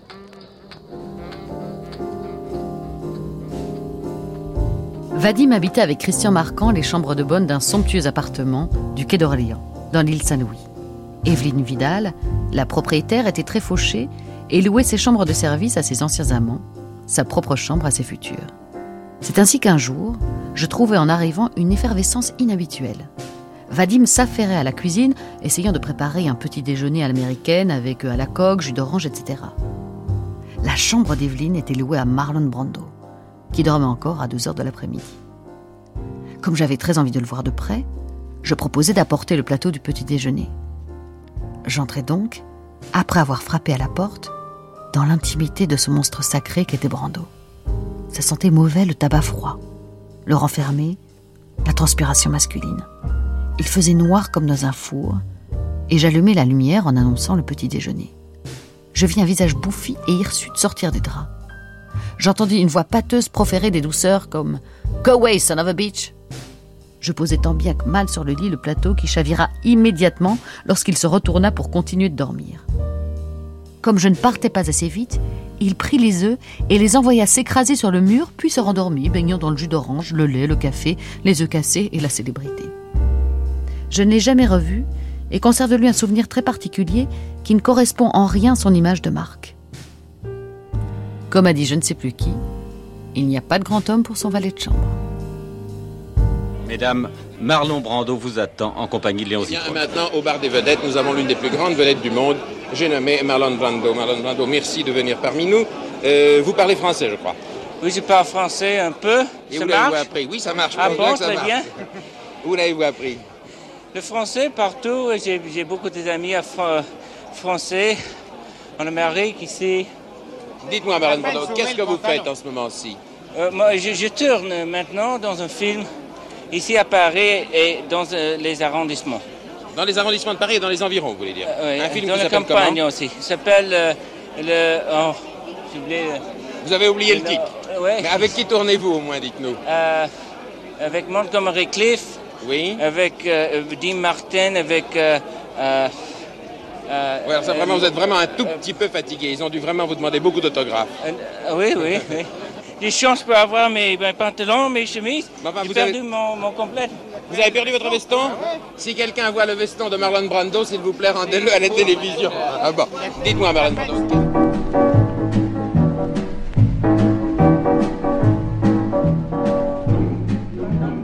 Je revins chez Vadim le lendemain. Le lit d'à côté était vide et j'avais apporté des croissants. Cette fois, je me retrouvais nue à l'intérieur du lit, avec la merveilleuse sensation de sa peau contre moi et l'absolue certitude qu'il était bien réveillé malgré l'air endormi qu'il prenait pour me parler. Cette virginité encombrante, je m'en suis débarrassée par étapes successives. Chaque jour, il m'en restait un peu moins. Je m'en inquiétais sérieusement auprès de lui, tout en me rhabillant de savoir si cette fois j'étais enfin une vraie femme. Ce fut une période de découverte extraordinaire pour moi. Car en même temps que son corps, je découvrais le mien. Mon comportement avait changé. Je n'étais plus la même. Je me sentais supérieure et forte. Les problèmes quotidiens me semblaient stupides. Je me demandais comment on pouvait penser et vivre pour autre chose que pour l'amour. Je séchais systématiquement mes cours. Je ne faisais plus rien. Je ne vivais plus que pour les quelques heures brûlantes qui continuaient mes nuits jusque tard dans l'après-midi. Ce soir recueille sa longue mélancolie. Elle tombe amoureuse de Vadim, qui est un véritable pygmalion. Et ce qui est fascinant pour, chez les jeunes filles, je trouve, souvent, enfin, aujourd'hui je ne sais plus, mais c'est quand elles font l'amour quand ça se passe bien, quand il y a quelque chose qui se produit, érotique, sexuel, tout ce qu'elles ont imaginé avant, on dit, tiens, c'est fou ce qu'elle a changé. C'est plus la même. Ben, Bardot, elle rencontre Vadim, elle est hypnotisée par Vadim, euh, elle est transformée, c'est-à-dire qu'elle voulait être danseuse, elle avait ses petits cours de danse. euh, les garçons qui entouraient Bardot, c'était des bourgeois aux petites lunettes écailles. euh. Tout d'un coup, elle a ce type euh, qui est très beau, euh, qui a tous les codes du monde de Bardot. Vadim, c'est un russe blanc, ça. Ça, ça pouvait que lui plaire.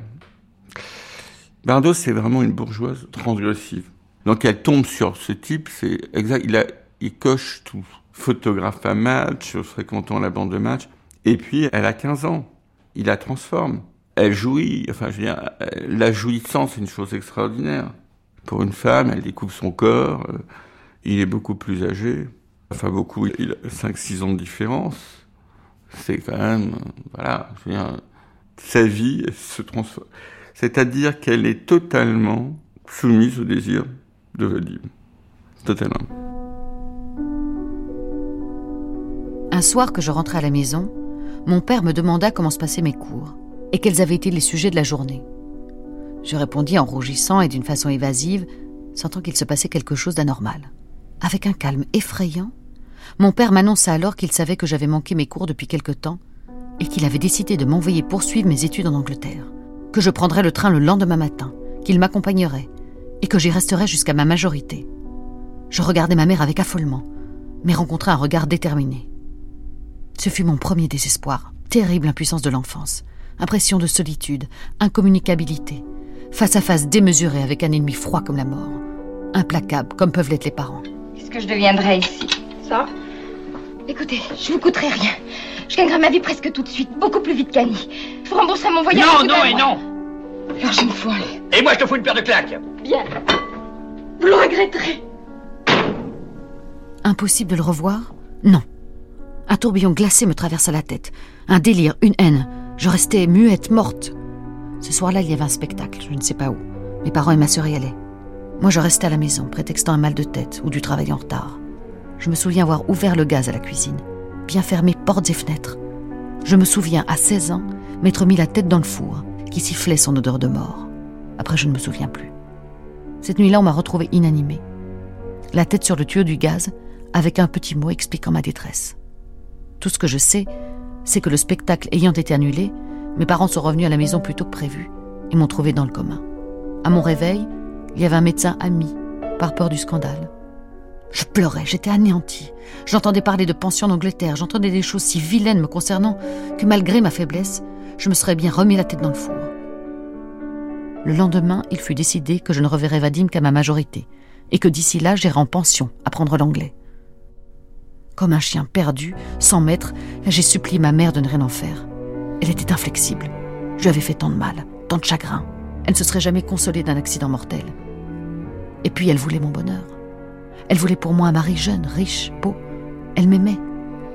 Et m'envoyer néanmoins pour cinq ans dans un pays étranger Finalement, à force de supplications, mon père se laissa attendrir. J'échappais à cet enfer anglais, mais n'épouserai Vadim que lorsque j'aurai 18 ans.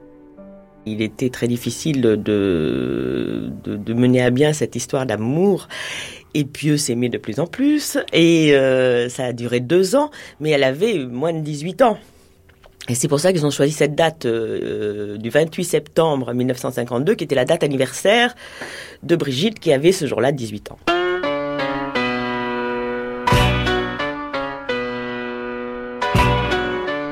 Daniel Delorme et Daniel Gélin, grands amis de Vadim, nous servaient parfois d'alibi.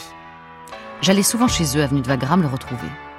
C'est ainsi que lorsque Daniel Gélin fit sa première mise en scène avec un film appelé Les Dents Longues, il nous demanda, Vadim et moi, de jouer les témoins de son mariage avec Daniel Delorme. Après bien des refus, des tergiversations et des menaces, lorsque mes parents acceptèrent enfin, après presque trois ans d'attente que j'épouse Vadim, Delorme et Gélin furent naturellement nos témoins à la mairie. En attendant, mes parents voulaient aussi me marier religieusement. Or, le curé refusait de m'unir à un orthodoxe. Il fut donc décidé, après bien des palabres, que Vadim suivrait deux fois par semaine des cours de catéchisme, afin d'arriver bon catholique au mariage. Vadim, que toutes ces histoires exaspéraient déjà, faillit bien me planter là quand il apprit la nouvelle. Il devait m'aimer énormément, car au lieu d'aller au cinéma, nous sommes allés au catéchisme écouter le bon abbé Baudry. Quand je pense que nous avons par la suite représenté les vices, l'érotisme et tout le tintouin aux yeux du monde entier, alors que nous étions bien sages sur le banc de la sacristie, un sentiment d'injustice m'étouffe encore. Il y, a, une, une photo. C'est pas sur le plan esthétique, c'est sur le plan symbolique. Euh, sa photo de son mariage avec Vadim. Alain Vodrachka, biographe. Ah, c'est une photo euh, comme on les faisait à l'époque. Hein. Elle était encore euh, très jeune à cette époque-là. Elle n'était pas encore professionnelle dans le vrai sens du mot. Donc il y a un côté, un charme désuet de cette photo. Mais comme je sais que c'est le plus beau jour de sa vie parce que ça va lui permettre de s'émanciper, parce que ce mariage c'est ça, il a fallu qu'elle tienne secrète sa liaison avec Vadim pendant des années par rapport à ses parents qui n'en voulaient pas, qui ne voulaient pas de saltimbanque euh, dans, dans le milieu bourgeois dans lequel elle évoluait. Donc cette euh, photo est très émouvante parce que c'est l'émancipation de Bardot, c'est son entrée dans la vie publique aussi, d'une certaine façon, et c'est la réalisation d'un rêve euh, auquel elle tenait par-dessus tout, c'est-à-dire commencer à être, à conquérir le monde en tant que femme libre. Bardot est une femme libre. Maman avait décidé que ma robe de mariée serait l'œuvre d'une de ses amies, Yvette Trans, qui avait ouvert une maison de couture dans l'ancienne maison close que fréquentait Toulouse-Lautrec, au 6 de la rue des Moulins. Ironie du sort, ironie tout court, j'allais essayer une robe virginale dans un salon qui sortait encore la luxure. Je m'amusais comme une folle en me regardant dans le miroir tarabiscoté, qui ne devait pas être habitué à refléter l'image d'une jeune fille en robe de mariée. Voilà comment la mienne fut faite, dans un ancien bordel, avec le plus grand sérieux et le plus grand recueillement.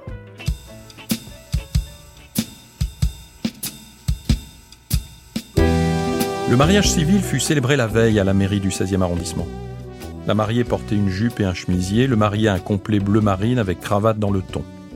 Et en quittant la mairie, Brigitte se jeta dans mes bras. Ça y est, c'est arrivé. Je suis Madame Plemianikov.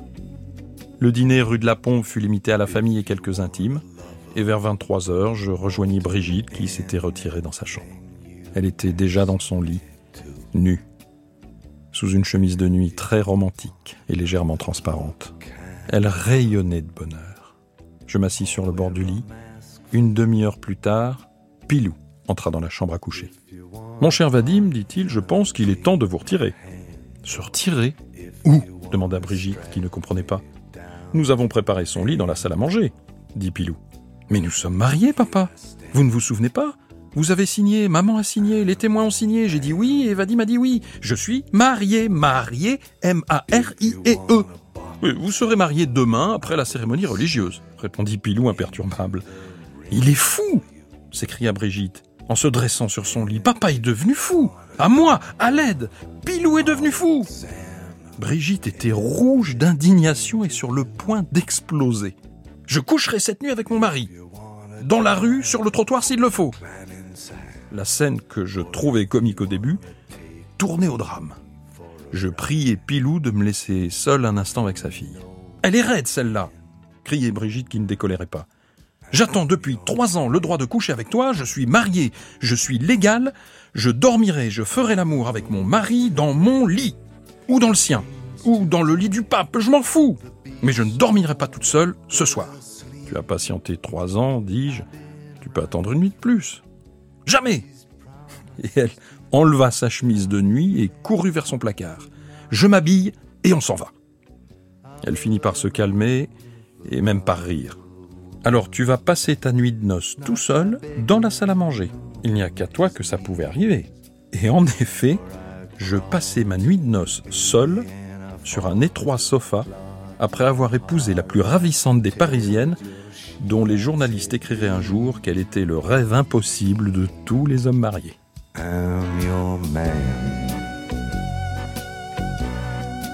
Nous nous sommes mariés à l'église de Passy le 21 décembre 1952. J'avais ma robe blanche et le boum, mon grand-père aimé, m'accompagna jusqu'à l'hôtel. C'était émouvant et joli. On en parla beaucoup. J'étais l'enfant chéri des journaux. Vadim était l'enfant chéri du cinéma. Nous étions beaux et insouciants. Nous allions pouvoir dormir ensemble, au nez et à la barbe des gens, et tout serait normal. La veille encore, après le mariage civil, mon père avait regardé Vadim d'un œil soupçonneux, alors qu'il m'accompagnait jusqu'à ma chambre de jeune fille. Aujourd'hui, j'avais acquis le droit de coucher avec un homme. J'avais signé des papiers devant témoins. Je pouvais faire l'amour légalement. Cette nuit-là, pourtant, il ne se passa rien. Nous étions trop fatigués. La légalité nous avait épuisés et nous nous endormîmes heureux et enlacés. Laissant là mon enfance, je tournais une page. Vadim et Bardot euh, se sont mariés donc en décembre 1952 et à partir de là, il a donc vraiment contribué à développer sa carrière. Donc sa première apparition au cinéma, c'est dans un film qui s'appelle Le Trou Normand, qui était une comédie avec et autour de Bourville. En fait, Le Trou Normand est un film qu'elle a fait par un contact de son père. Bon, mais ça, c'est anecdotique. Et entre 52, donc Le Trou Normand, et 56, le moment où sa carrière va vraiment exploser, elle a fait un certain nombre de films, euh, elle en a fait euh, une quinzaine, je crois, et en même temps, sa photo est apparue de plus en plus souvent dans les magazines. Donc au Festival de Cannes, euh, Vadim s'arrangeait pour qu'on la photographie avec des grandes vedettes, genre Kirk Douglas, alors que encore une fois, à l'époque, elle n'était absolument pas connue parce que Le Trou Normand, c'est un film de Bourville. Bon, quand on lit les critiques du Trou Normand, il y en a une ou deux petites mentions de, de cette jeune fille, mais euh, ce n'est pas le film qui l'a lancé vraiment. Et à l'époque, quand on lit son autobiographie, on voit que c'est une expérience qui ne lui avait pas plu. Euh, comme elle disait, ça la barbait. Euh, c'est quelque chose, elle trouvait que c'était désagréable de, de, faire du cinéma. Donc c'est pas vraiment quelqu'un qui a fait du cinéma parce qu'elle en avait une grande envie. Elle a été lancée en quelque sorte par les photos, par la photographie, par l'image, par les médias, et puis les contacts de sa famille. Tu sais, tu vas l'avoir, l'auberge. Je te la donne. Bon, t'es bien gentil. Dis donc, maman, je viens de téléphoner à Rouen. De fâche pas, ce coup-là, c'est très sérieux. Jean-Marc m'engage pour une tournée de trois mois. Qu'est-ce qu'elle dit? Oui, mais comme je suis mineure, il faut que ce soit toi qui signe le contrat. Jamais. Oh, maman, c'est ma carrière artistique qui est en jeu. Ah, tu t'en vas pour trois mois, toi? C'est des blagues. Elle dit ça pour me taquiner. Oh, toi, là-bas. Un vieil ami de papa, Maurice Vernant, me servit en fin de compte d'impresario et me proposa de tourner un film avec Bourville, le trou normand. Ça ne m'enchantait guère. Une histoire cuculapraline qui se passait, comme son nom l'indique, dans un trou de Normandie où je devais jouer une petite paysanne pas très sympathique, Javotte. J'étais la cinquième roue du carrosse. C'est à peine si mon nom figurait au générique. Alors que maintenant, lorsque le film ressort, mon nom et celui de Bourville ont la même taille. Les 200 000 francs anciens que l'on m'offrait vinrent à bout de mon manque d'enthousiasme. Vadim haussa les épaules et me dit que j'avais tort de faire ce film. Il était seulement jaloux parce que le sien ne se faisait pas. Je n'écoutais pas et partis à la conquête du monde, ou tout du moins de la Normandie. La date du début du tournage approchait, et avec elle toute ma joie s'envolait. J'étais à nouveau terrorisée. J'allais plonger seule parmi des professionnels dans un métier qui m'était absolument inconnu. Ce fut atroce. Si l'enfer existe sur cette terre, ce premier film en fut un exemple.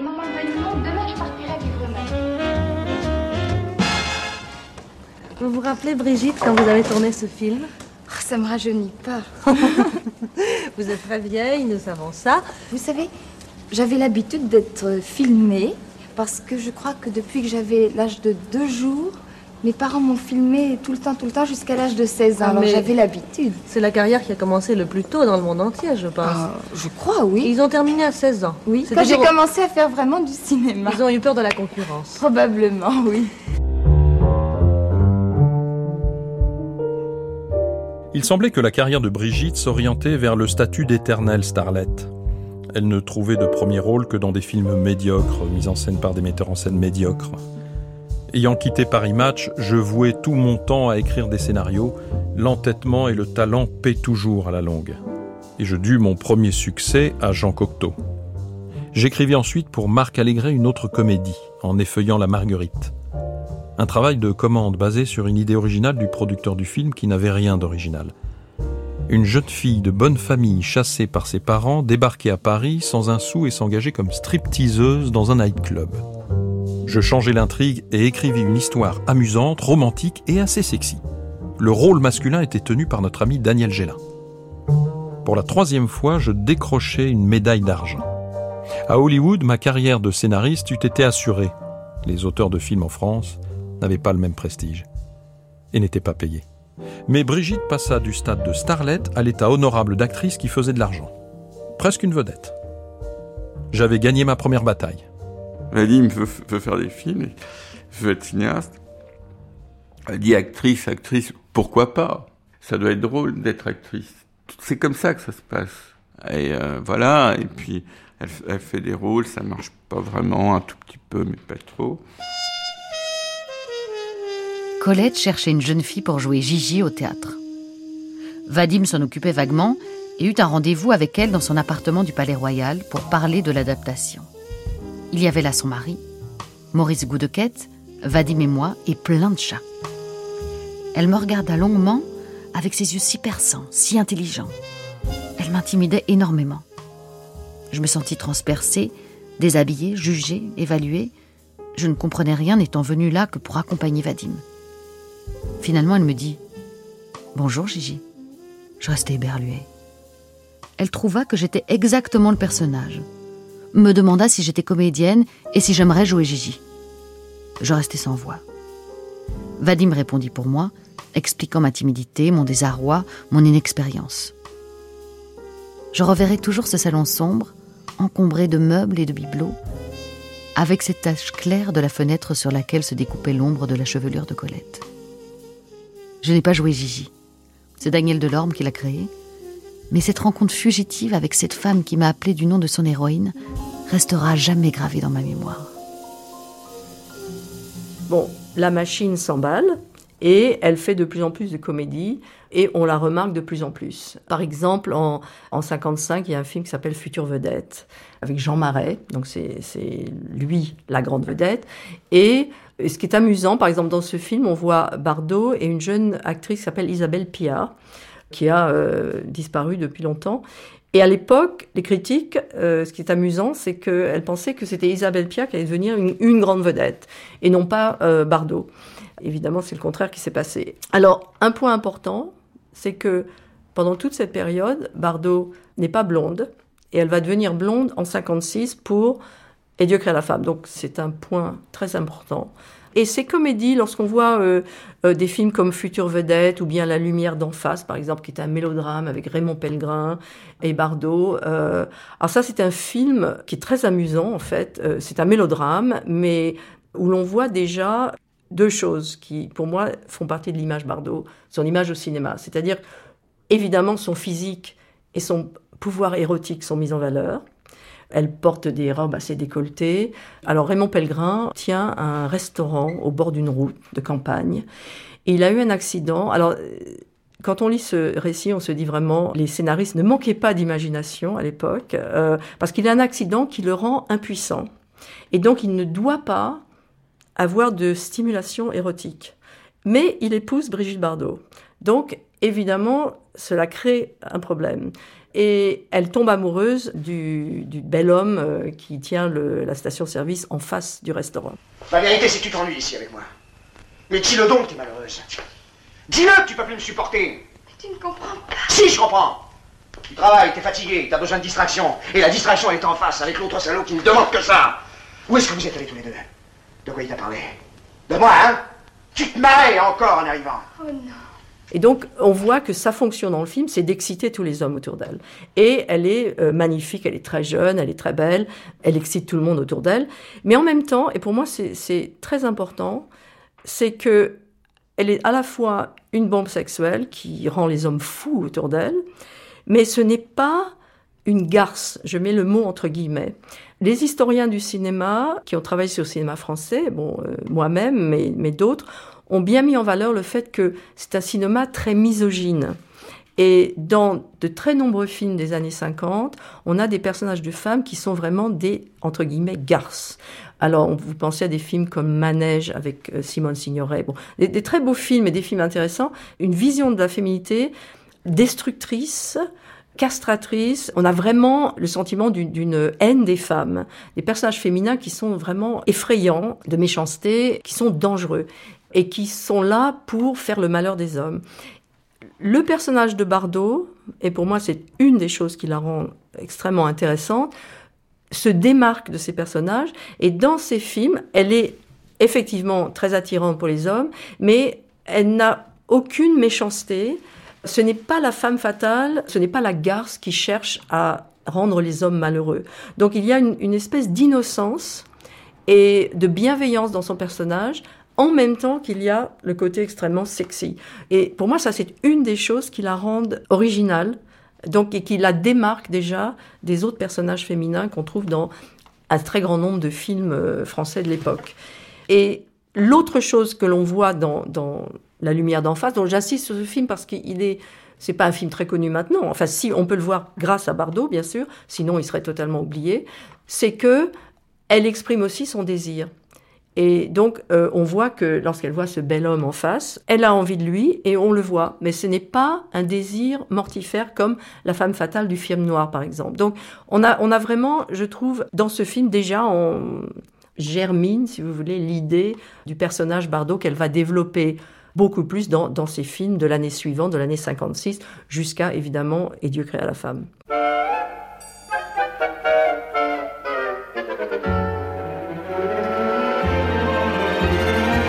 Ne m'embrassez pas davantage, mais éloignez votre visage. Vous finiriez par me troubler, je finirais par vous céder, et je ne veux pas vous aimer.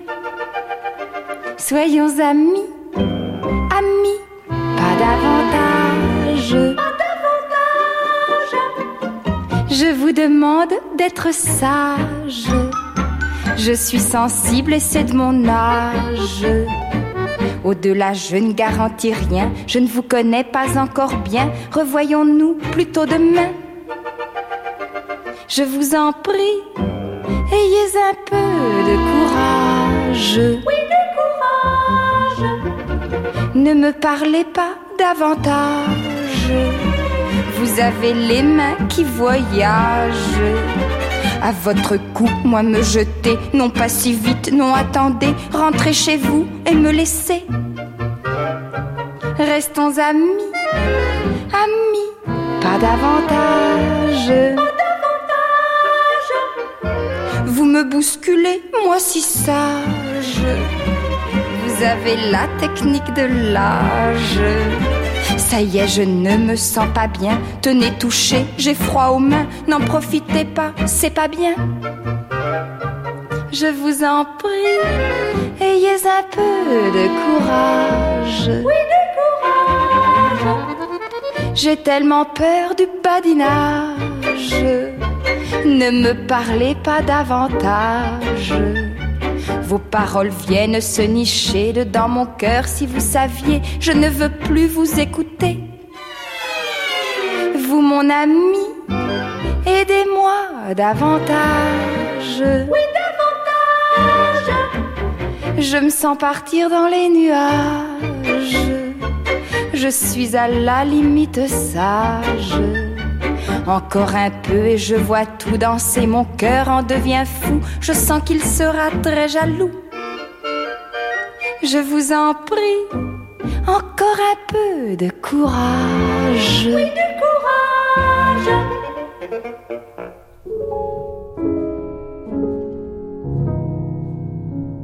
La pilule n'existait pas, la méthode Ogino n'était pas infaillible, chaque retard était une angoisse atroce, chaque angoisse une panique à me rendre folle. Je passais ma vie à compter les jours du mois, à l'endroit et à l'envers, et mes nuits à me poser des questions sur la possibilité de remplir ce que je n'appellerais pas mon devoir conjugal, car ça n'a jamais été un devoir pour moi. Quant au côté conjugal, Vadim était loin d'avoir des manières de mari au sens péjoratif du terme. Bref, n'ayant jamais été forte en calcul mental, mais ayant toujours eu la faiblesse d'aimer l'amour, je me retrouvais enceinte. Perdue dans ce trou de Normandie, sur le tournage du trou normand, mineure, surveillée, attelée à ce film comme un joug, mon cauchemar atteignit son paroxysme. Chaque odeur était un vertige, un haut le cœur. Je me sentais défaillir à tout instant. Je décidai, d'accord avec Vadim, de me faire avorter. Mais à l'époque, l'avortement était puni de prison. Je jurais, mais un peu tard, de ne plus jamais, jamais faire l'amour de ma vie. Mais que de tracas pour un fugitif moment de plaisir. Je vais être différente des autres femmes. Comment faisait-elle pour vivre, aimer et ne pas être enceinte? Moi, il suffisait que je voie un homme se déshabiller pour attendre déjà un enfant. C'est injuste. J'étais très malade et refusais toute nourriture. Vadim n'avait toujours pas un sou. Je n'avais que mes 200 000 anciens francs. De plus, mes parents me surveillaient de près. Impossible de penser à avorter. Je les suppliais de me permettre d'aller à Megève me reposer un peu. Ils acceptèrent.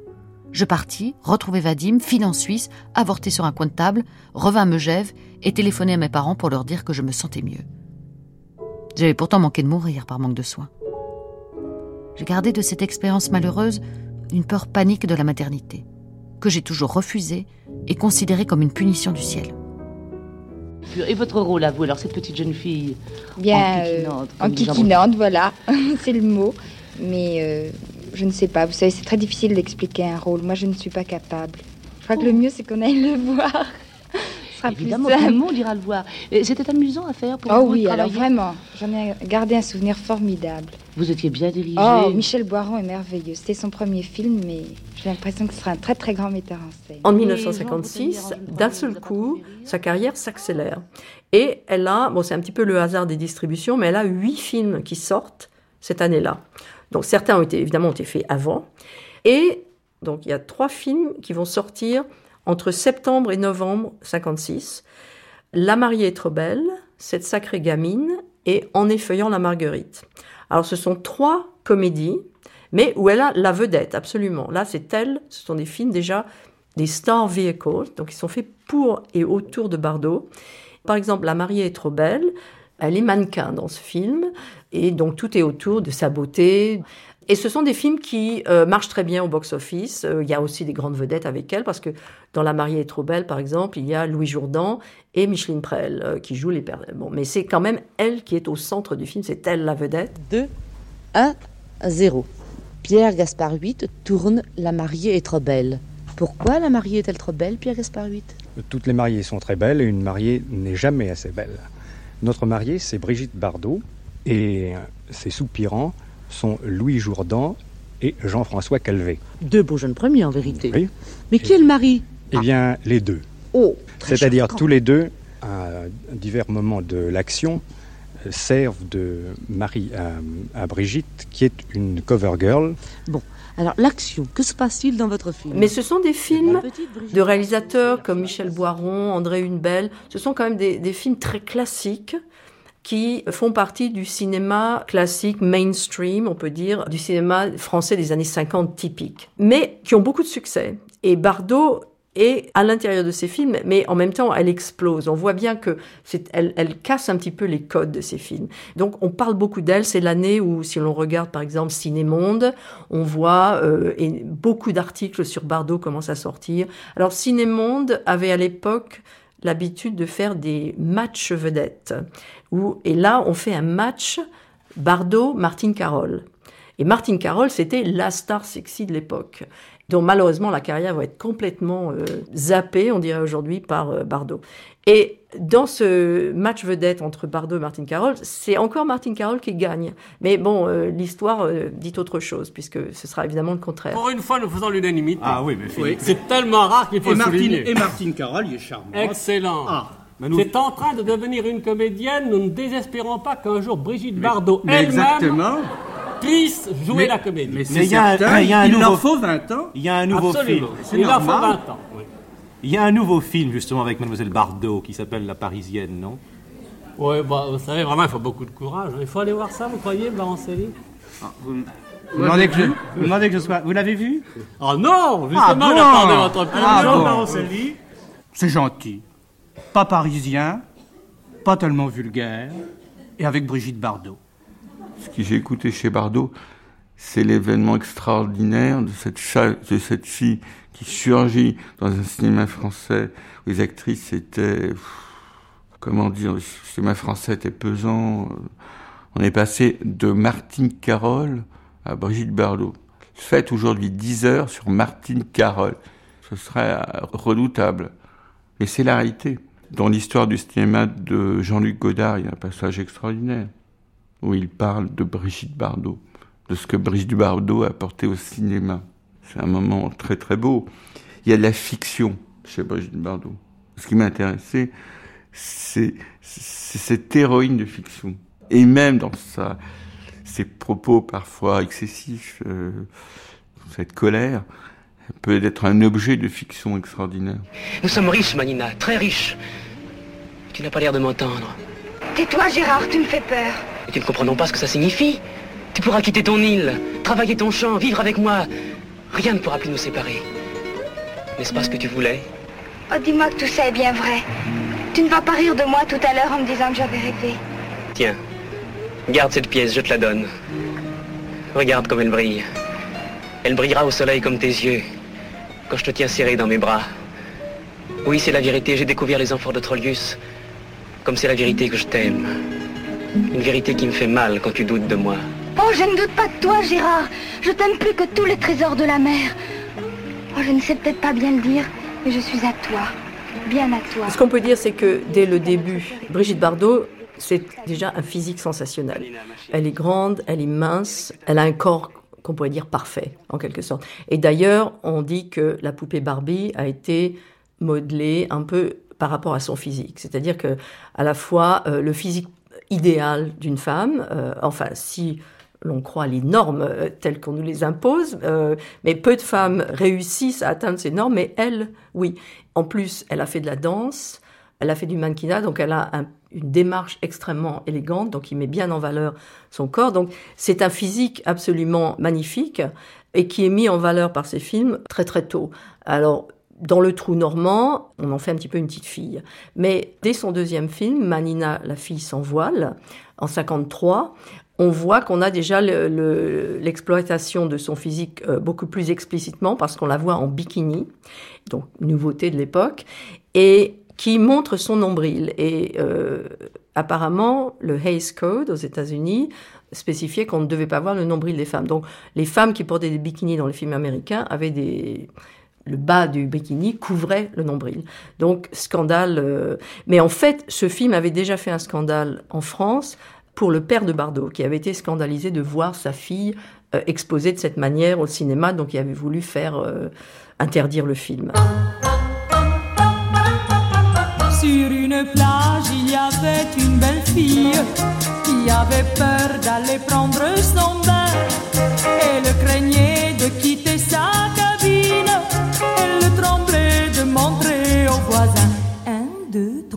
elle tremblait de montrer quoi?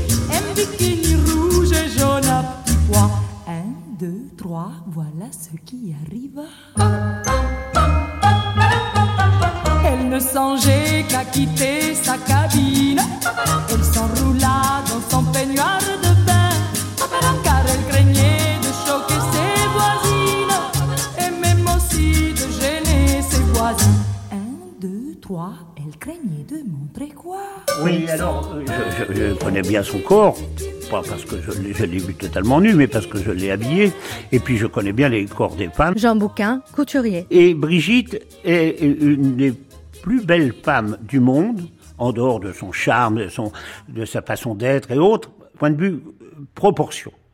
Il y a trois femmes qui ont, pour moi, que j'ai habillées, qui sont les, les femmes c'est la, la, la- c'était Valérie Lagrange, qui a été après une chanteuse, mais qui est une comédienne et qui jouait dans un film de Claude Autant-Lara, La jument verte, et dans lequel elle avait un- une belle plastique. Mais Valérie Lagrange est un, corps exceptionnel aussi, c'est-à-dire que les proportions de la poitrine, du bassin et du tort de ceinture correspondent avec des grandes jambes. Et, et, et puis la, deuxi- la deuxième, c'était Jonas Krimkus qui jouait euh, dans, avec, qui a vécu un peu avec Elbi Coco, qui s'est après marié avec euh, Signe de Poitiers, qui est parti en Suisse, et cette euh, magnifique femme a, joué avec Delon et autres. Elle était magnifique, cette Suédoise.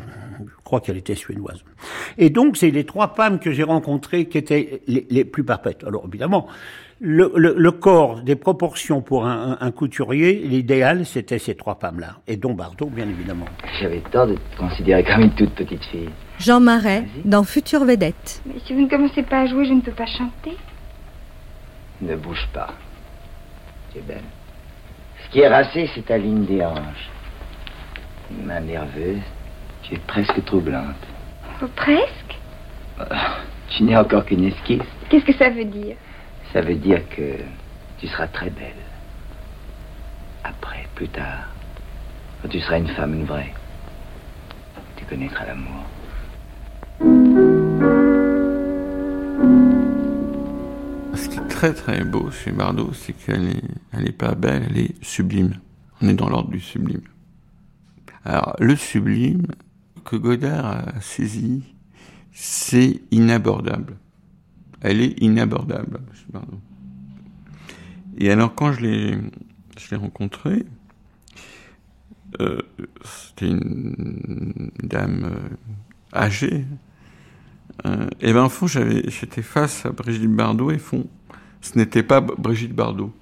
Et c'est ça qui est extraordinaire, c'est-à-dire que il y a de la schizophrénie très tôt. Imaginez une petite fille qui est filmée, qui est constamment enregistrée par son père. Donc elle, très tôt, il y a de la mise en scène.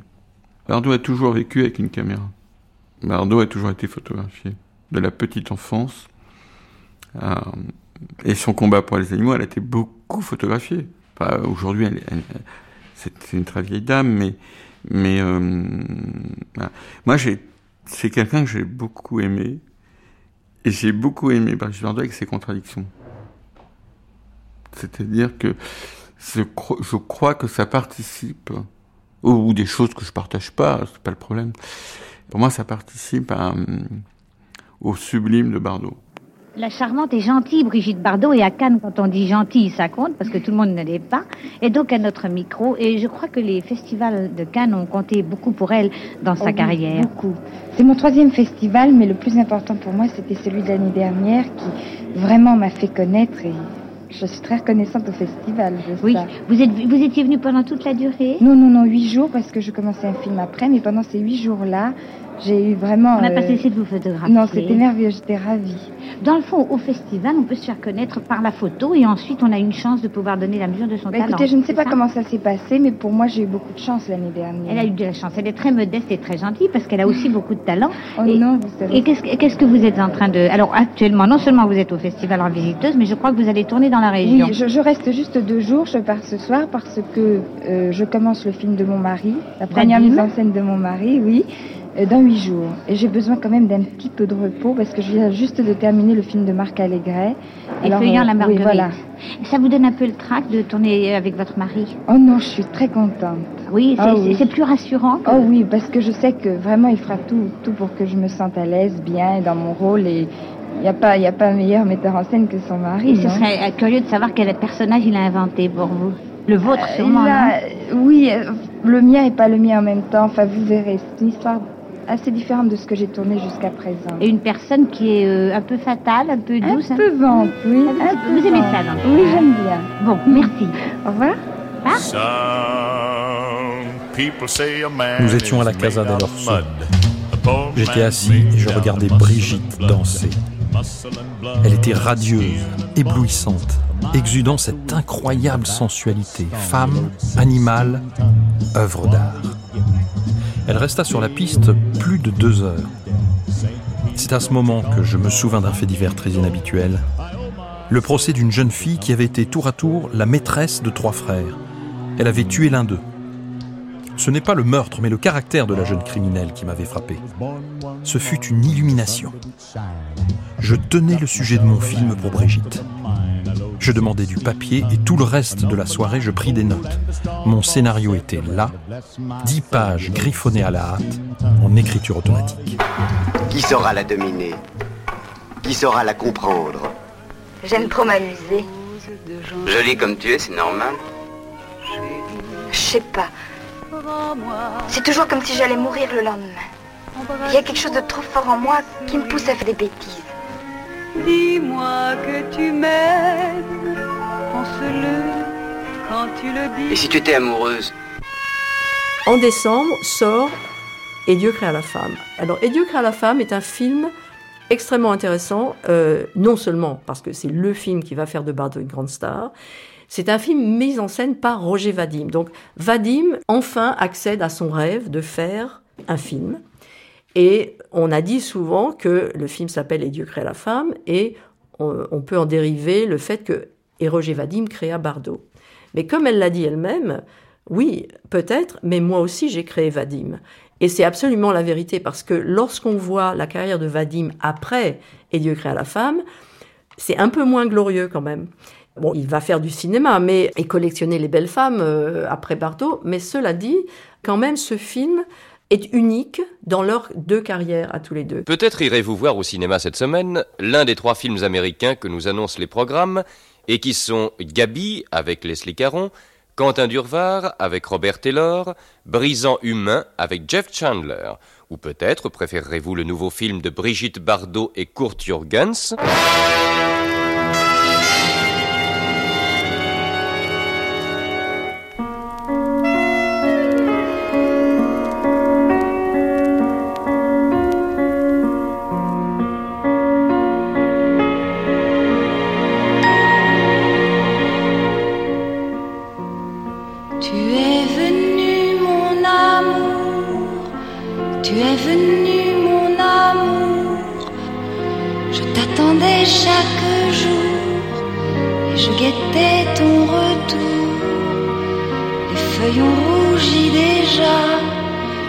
a couvert les toits. Et moi j'ai tant attendu que je ne t'attendais plus. C'était Brigitte Bardot à nu, deuxième partie, une très belle enfant, avec Ginette Vincendo, Jean-Max Rivière, Marie-Dominique Lelièvre, Laurent Maldorf, Stéphane Dalle, David Teboul, Christian Brincourt, Alain Vaudrachka, Jean Bouquin. Virginie Efira lit les mémoires de Brigitte Bardot, avec les voix de Sonia Masson, Frédéric Boquet, et Régis Royer. Archivina, Véronique Jolivet et Amélie Briand-Lejeune. Attaché de production, Morgan Morcel. Prise de son, Hélène Langlois, Christophe Papon, Jérémy Tuile, Alexandra Bergel et Laurent Macchetti. Mixage, Régis Nicolas une série documentaire de Simonetta Greggio réalisée par Julie Beressi. Et demain, Et Dieu créa la femme. Bardot incarne la blondeur fière, du mambo effréné à la rencontre avec Charrier, femme et mère. Je danserai avec toi, tu vois, je danse déjà. Demain durera toujours, tu es venu. you.